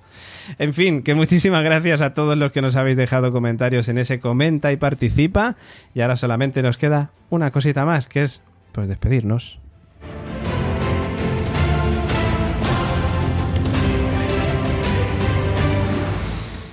Nico Baratheon Frasquet, nos eh, vemos, escuchamos el próximo domingo con Próximo ese directo que haremos especial antes del capítulo, con una previa. Correcto. Eh, y luego el lunes ya en el podcast. y luego ya el lunes en el podcast. Espero el capítulo final. Con... Estamos. Espero el Esperas el capítulo final. Punto. No sabes con qué, No si con ganas, si con no lo hype. No lo sé. Lo esperas. Me- sobre todo me gusta venir aquí y comentarlo con vosotros. Hombre, eso es lo más divertido de todo, por supuesto. Hoy lo que pasa es que. Eh, Sí, habéis se- estado de acuerdo, El señor José. Luis venía hoy un poco dulce, no, venía agrio Claro, y no ha habido. no habéis discutido. Venía agridulce, claro, como no el venía- Como la salsa. no traía, no traía herramienta, entonces ya como estoy por llamar a PJ a ver si así me, ver si- me animo. Sí, sí, sí, por supuesto. Pues un abrazo, Nico. Bueno. chao. Adiós. También nos despedimos del señor Áculo hasta la semana que viene. Pues la semana que viene ya. eh, El final. Todo, todo el pecado Está vendido. el pescado vendido. Bien, Mayach, hasta la semanita que viene. Hasta el la domingo semana- también. Hasta la semana que viene, el domingo que viene. Y bueno, como única Lannister superviviente, a ver qué nos depara el último. Hasta la semana que viene.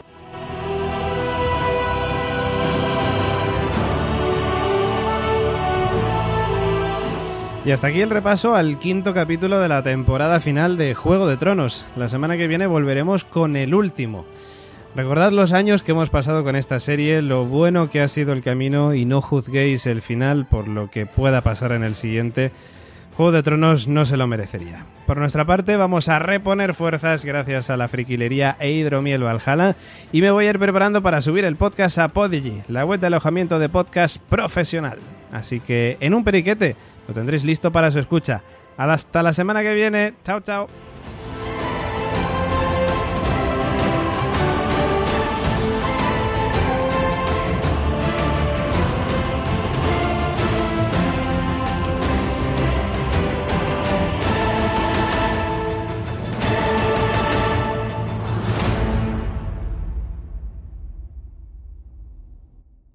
Escucha este podcast gracias a Podigy, tu empresa de alojamiento de podcast profesional.